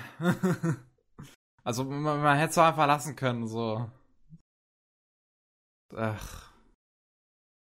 Ansonsten, der Trailer an sich, wenn man davon absieht, ähm, zeigt einiges vom Originalmaterial, aber ähm, ich bin mir ziemlich sicher, dass der erste Film nicht so besonders weit geht, storytechnisch. Das wird nicht weitergehen, als die alte OVA von ihrer Geschichte gegangen ist. Also nicht besonders viel mehr. Und ähm, ich bin mir auch nicht genau sicher, ob sie den Ton von dem Werk so richtig treffen. Weil die Musik, die sie dazu gewählt haben und die Szenen, die sie dazu gewählt haben, die, die haben mich nicht so ganz überzeugt, muss ich dazu Ja, in einem sagen. Trailer ist das ja erstmal immer schwierig. Man weiß es ja wirklich nicht, wie es im finalen Film ist. Ja, Weil mit Rodriguez hast du ja eigentlich einen Regisseur, der sowas einfallen, äh, äh, der, der sowas umsetzen könnte, ja, der sowas hinkriegen könnte. Ich meine, From Dust Till Dawn war ein guter Film. das Gute war Atmosphäre. ein sehr guter Film. Die meisten Und- Filme von Rodriguez sind super geil. Diverse Anmerkungen jetzt zum Trailer, weil ich habe ihn jetzt geschaut. Ja, Ähm, wieso ist die die einzige mit den großen Augen? Weil im Original, also Manga und Anime Alita an sich auch größere Augen hat als die anderen. weil sie klein, äh, mehr ein kleines Kind ist. Aber muss man trotzdem dann, wenn, wenn äh, du schon meinst, dass die Schauspielerin an sich große Augen hat, sie noch extra vergrößern? Also meiner Meinung Eigentlich nach nicht. nicht. Ich weiß, Nee. das ist nämlich so ein bisschen Uncanny Valley mäßig gerade. Ja, Mhm. es ist sehr Uncanny Valley. Also das Einzige, was wir jetzt sagen konnten, dass es kein besonders guter Trailer war. Das kann man auf jeden Fall jetzt schon sagen. Ne? Ja. Ja. Ah, ah, es ist schade. Ich, ich hatte so, ich habe immer noch die Hoffnung, dass irgendeinem mal den Durch, der Durchbruch gelingt, einen richtig guten Anime-Hollywood-Film zu machen. Einen einzig richtig guten. Ich meine, es gab ja schon welche, die nicht schlecht waren, aber einen, der richtig, richtig genial ist. Ah, die Chancen stehen immer noch so. Nee, nicht so In gut. den Ja. Sternen. in den Sternen. Ja. Haben wir in den Sternen. Es ist, äh, ist wirklich schade. Es ist schön, dass das Projekt endlich mal sozusagen zum Leben kommt und es ist ja so ein, so ein gewisses Punks Passion Project ja. von Cameron, der ja das Skript dafür immer noch geschrieben hat. Also es baut ja irgendwie immer noch auf seinem Skript für diesen Film auf. Ja, und Cameron kann Drehbuch. gut schreiben. Also es kann sein, dass inhaltlich das gut rüberkommt. Vielleicht. Ja, Mal, sehen. Aber man muss ja, ich, man muss ja mal dazu sagen, hier an der Stelle fairerweise, Avatar war auch eins seiner Herzensprojekte und Avatar ist Ja, das Nicht ist auch so gut. Ist inhaltlich nicht besonders, ja. Reden wir von dem guten Avatar oder von dem Avatar, was. von, von dem James Cameron Avatar. Von den blauen Männern. von Ah. den blauen Leuten. Von dem ersten großen 3D-Film. Ja. Okay. Der jetzt vielleicht auch irgendwann mal seine zwei bis fünf bekommt, seine zwei, seinen zweiten, dritten, vierten und fünften Teil, weil Den sie alle an Cameron einem endlich, Stück machen. Die Wahnsinn. Cameron Ah. endlich herausgefunden hat, wie man unter Wasser Motion capturen kann. Äh, Ja, das hat ihn so lange aufgehalten. Man Ähm, mag es kaum glauben, aber das hat ihn so lange aufgehalten, dass, er, dass man erstmal eine Möglichkeit brauchte, um unter Wasser zu Motion capturen, weil der zweite Teil spielt unter Wasser. Ah Gott. Ja, natürlich spielt's unter Wasser. Cameron hat, sein, hat eine Liebe für Unterwassersachen. Oder Na für die. Farbe Blau, je nachdem. mhm. Da, da erkennt man doch die blauen Männer gar nicht mehr. okay, auf jeden Fall, was hast du noch? Nur Kleinigkeiten, nur Mini-Zeugs. Das kann man schnell abhaken. Black Clover ist sehr, sehr beliebt, verkauft sich wie warme Semmeln und bekommt auch ein PS4-Spiel. Ja, Ähm, stimmt. hm. Die letzten unveröffentlichten Werke von Taniguchi Zero sind jetzt in Japan ver ver- erhältlich. Das sind Von ein paar wem? experimentellere Sachen und ein paar Kurzgeschichten-Sachen. Irgendwann werden die auch zu uns kommen. Je mehr Manga von dem Mann in die Welt rausgelassen werden, desto besser, bin ich der Meinung. Und Von wem? da war, gab es einen äh, kleinen Manga in Japan mit dem lustigen Namen namens Halloween Pajama. Dass hier so auf mich gehört wird. Hä? Entschuldigung? Ich habe mehrmals gefragt, von wem. Weil ich den Namen noch mal hören wollte. Ach so, sorry. Du musst lauter sagen. Ich habe das nicht gehört. Taniguchi Jiro. Der Mann, der vertraute Fremde oder spazierende Mann gemacht hat. Ach so, das Kram. Hm, ja, da Hm. haben wir schon mal, schon mal irgendwann vor einer gewissen Zeit drüber geredet. Ja, der in der westlichen Welt sehr angesehen ist, besonders in Frankreich. Hm. Yes.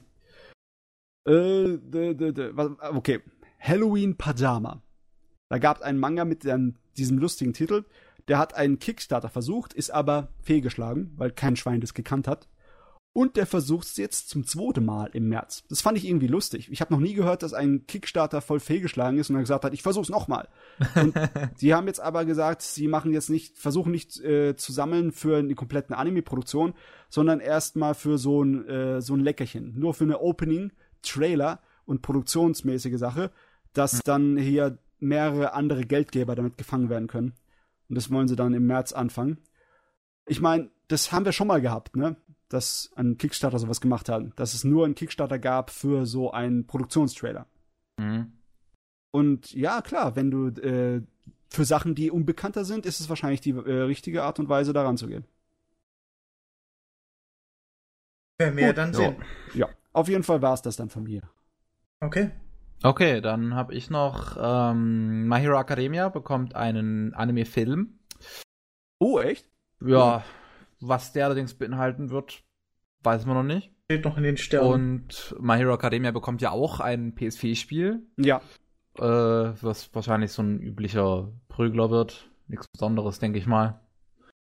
Äh, Watchbox hat hierzulande ihren Katalog ein wenig erweitert und jetzt kann man dort äh, Bloodlet sehen. Jetzt kann man dort Black Rock Shooter sehen. Ah, okay. Das ist in, man- in Deutschland beliebt. Ja, das stimmt. Äh, jetzt kann man dort God Eater sehen. Und äh, Concrete Revolution, zumindest die erste Staffel. Ah, Äh, Concrete Revolution gab es in Deutschland bisher ja nur bei Daisuke. Daisuke gibt's jetzt leider nicht mehr. Da Nee. ist, jetzt, ist jetzt sehr schön, dass KSM auch endlich mal mit neuen News um die Ecke kommt. KSM hat das lizenziert, seitdem die erste Staffel fertig ist. Und jetzt kommen endlich mal News zu, wann sie es rausbringen wollen. Und zwar nächstes Jahr im März soll es dann losgehen mit DVD und Blu-ray-Release von Concrete Revolution. hauen sie dann komplett die ganze zwei Staffeln raus oder erstmal die erste nur? Ah, das weiß ich noch nicht. Das wissen wir noch nicht. Okay. Netflix hat auch ein bisschen äh, Anime-Nachschub bekommen. Zum einen Akatsuki no Yona. Yep, was im Ähm. Endeffekt ein Klon ist von Fushigi Yugi. So ziemlich dasselbe. Dann gibt's auch God Eater jetzt auf Netflix. Mhm. Ähm, und Fate Apokrypho oder Apokrypha sind jetzt die ersten zwölf Folgen von auch mittlerweile auf Netflix. So, dann Yes. Trailer. Es gab den ersten Trailer zur Batman Ninja. Batman Yay. Ninja. Und ähm, ich muss sagen, ich bin jetzt ein wenig enttäuscht, tatsächlich. Ja, wieso? ja, weil weil es halt Full CGI ist. Ich bin normalerweise bin ich ein großer Verteidiger von Full CGI, aber hier zum einen sah das nicht schön aus, Mhm. zum anderen bin ich großer Fan von ich vergesse seinen Namen leider immer wieder, aber von den Charakterdesigns von vom Afro Samurai Fuzzy. Ah ja, von dem. Ja, der hier auch die Charakterdesigns halt, äh, genau, äh, Takashi Okazaki, genau so heißt er, äh, der hier auch die Charakterdesigns gemacht hat für Batman Ninja und jetzt setzen sie es halt in Full CGI um und ich finde, das wirkt auch nicht so. Also die ganze Idee dahinter ist ja eigentlich schon geil, so, die ist herrlich bekloppt. Ja. So einfach alle, alle Batman-Figuren, so wirklich jeden, den man sich vorstellen kann, landen einfach in feudalen Japan und. Es ist batshit crazy. Ja. ja, und hauen sich da auf die Fresse. Der Trailer hat auch diesen schönen Trash-Faktor, finde ich. Ja, es, äh, es ist so geil. Das Joker, Catwoman, Harlequin, Two-Face kommt, glaube ich, auch vor, wenn ich mich Penguin richtig auch. Ja, Penguin, also es wird so geil abgedreht, aber ich finde einfach hier den CGI-Stil, ich finde den nicht gut gewählt. Ähm, so, die, die, Kolorierung ist zwar ganz interessant, aber die Animation finde ich nicht so schön und auch es wirkt nicht so gut gerendert, also es wirkt sehr, sehr kantig. Ja, das finde ich sehr schade. Das funktioniert bei sowas wie Fury zum Beispiel, wo ja auch äh, Takashi Okazaki die Designs gemacht hat. Fury ist ein, ist ein Spiel, ja. äh, was ja aber auch so einen CGI-artigen Look halt hat. Also so, so Anime-CGI-artigen Look. Und da funktioniert das völlig. Ich finde Fury sieht verdammt geil aus, aber äh, Batman Ninja, der Trailer, hat mich ja, jetzt nicht du, überzeugt ich finde das Design in Batman Ninja absolut fantastisch. Das Produktionsdesign, das Charakterdesign, das Weltdesign, Farben, alles sieht super ja. aus. Nur es ist einfach nur, ich wünschte mir, das wäre gezeichnet. Es wäre, ich bin mir sicher, es wird besser aussehen als die 3D-Animation in äh, Hand gezeichnet. Ja, das glaube ich auch. Also, wie, wie, wie eben schon gesagt, ich bin eigentlich normalerweise ein großer Verfechter von Full CGI, aber hier, das funktioniert für mich nicht. Also jetzt gestern Gestern kam zum Beispiel der erste Trailer zu einem neuen Spider-Man-Film, der Full CGI wird, von Sony Picture Animation. Okay. Und der ist, der ist auch Full CGI, der ist wie Anime CGI sogar Limited Animation, ah. was man im westlichen Bereich ja so gut wie nie sieht. Sehr wenig. Und nie. Es sieht so geil aus. Die haben, dieser Spider-Man-Trailer sieht richtig, richtig geil aus. Und ja, äh, im Vergleich dazu dann Batman Ninja, also ich bin jetzt etwas kalt gelassen erstmal davon. Mal sehen, wie es ist, wenn es wenn's fertig ist, wie der volle Film ist. Ja, wird man auf jeden Fall sich angucken müssen. Ich will sehen, wie Batman und Joker sich als Samurais gegenseitig ja, mit Schwertern backen. Das will ich auf jeden Fall auch sehen. Bin sehr gespannt, was daraus wird, auf jeden Fall, ja. Und dann haben wir noch ähm, Bayonetta 3 angekündigt, jetzt letztens bei den Games Awards. Ähm, Switch exklusiv. Aber ja. Bayonetta 3 jetzt. Neu. Ich glaube, äh, Kamiya ist, glaube ich, wieder Director, wenn ich mich richtig, wenn ich wenn ich es noch richtig im Kopf habe. Kamiya hat ja auch äh, Resident Evil zum Beispiel zu verantworten, also 1 und 2 oder Devil May Cry 1, Bayonetta 1. Ähm, Achso, man kann sich auf was gefasst machen wahrscheinlich. Ja, das Doch, ist ein größerer Name. Ist ja. Es.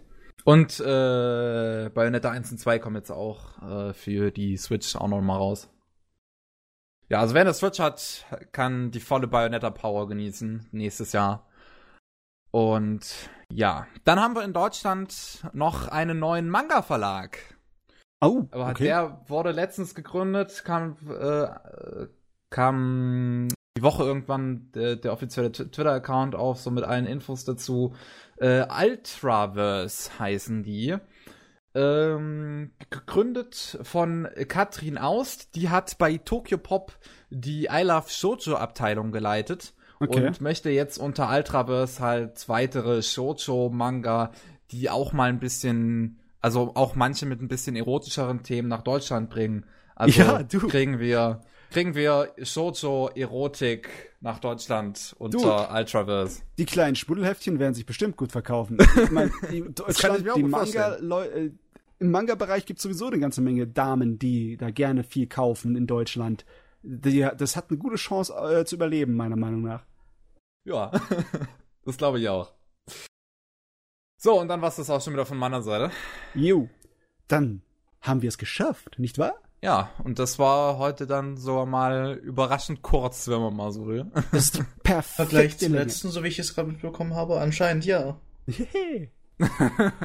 naja, beim letzten Mal hatten wir den längsten Podcast bisher mit viereinhalb Stunden.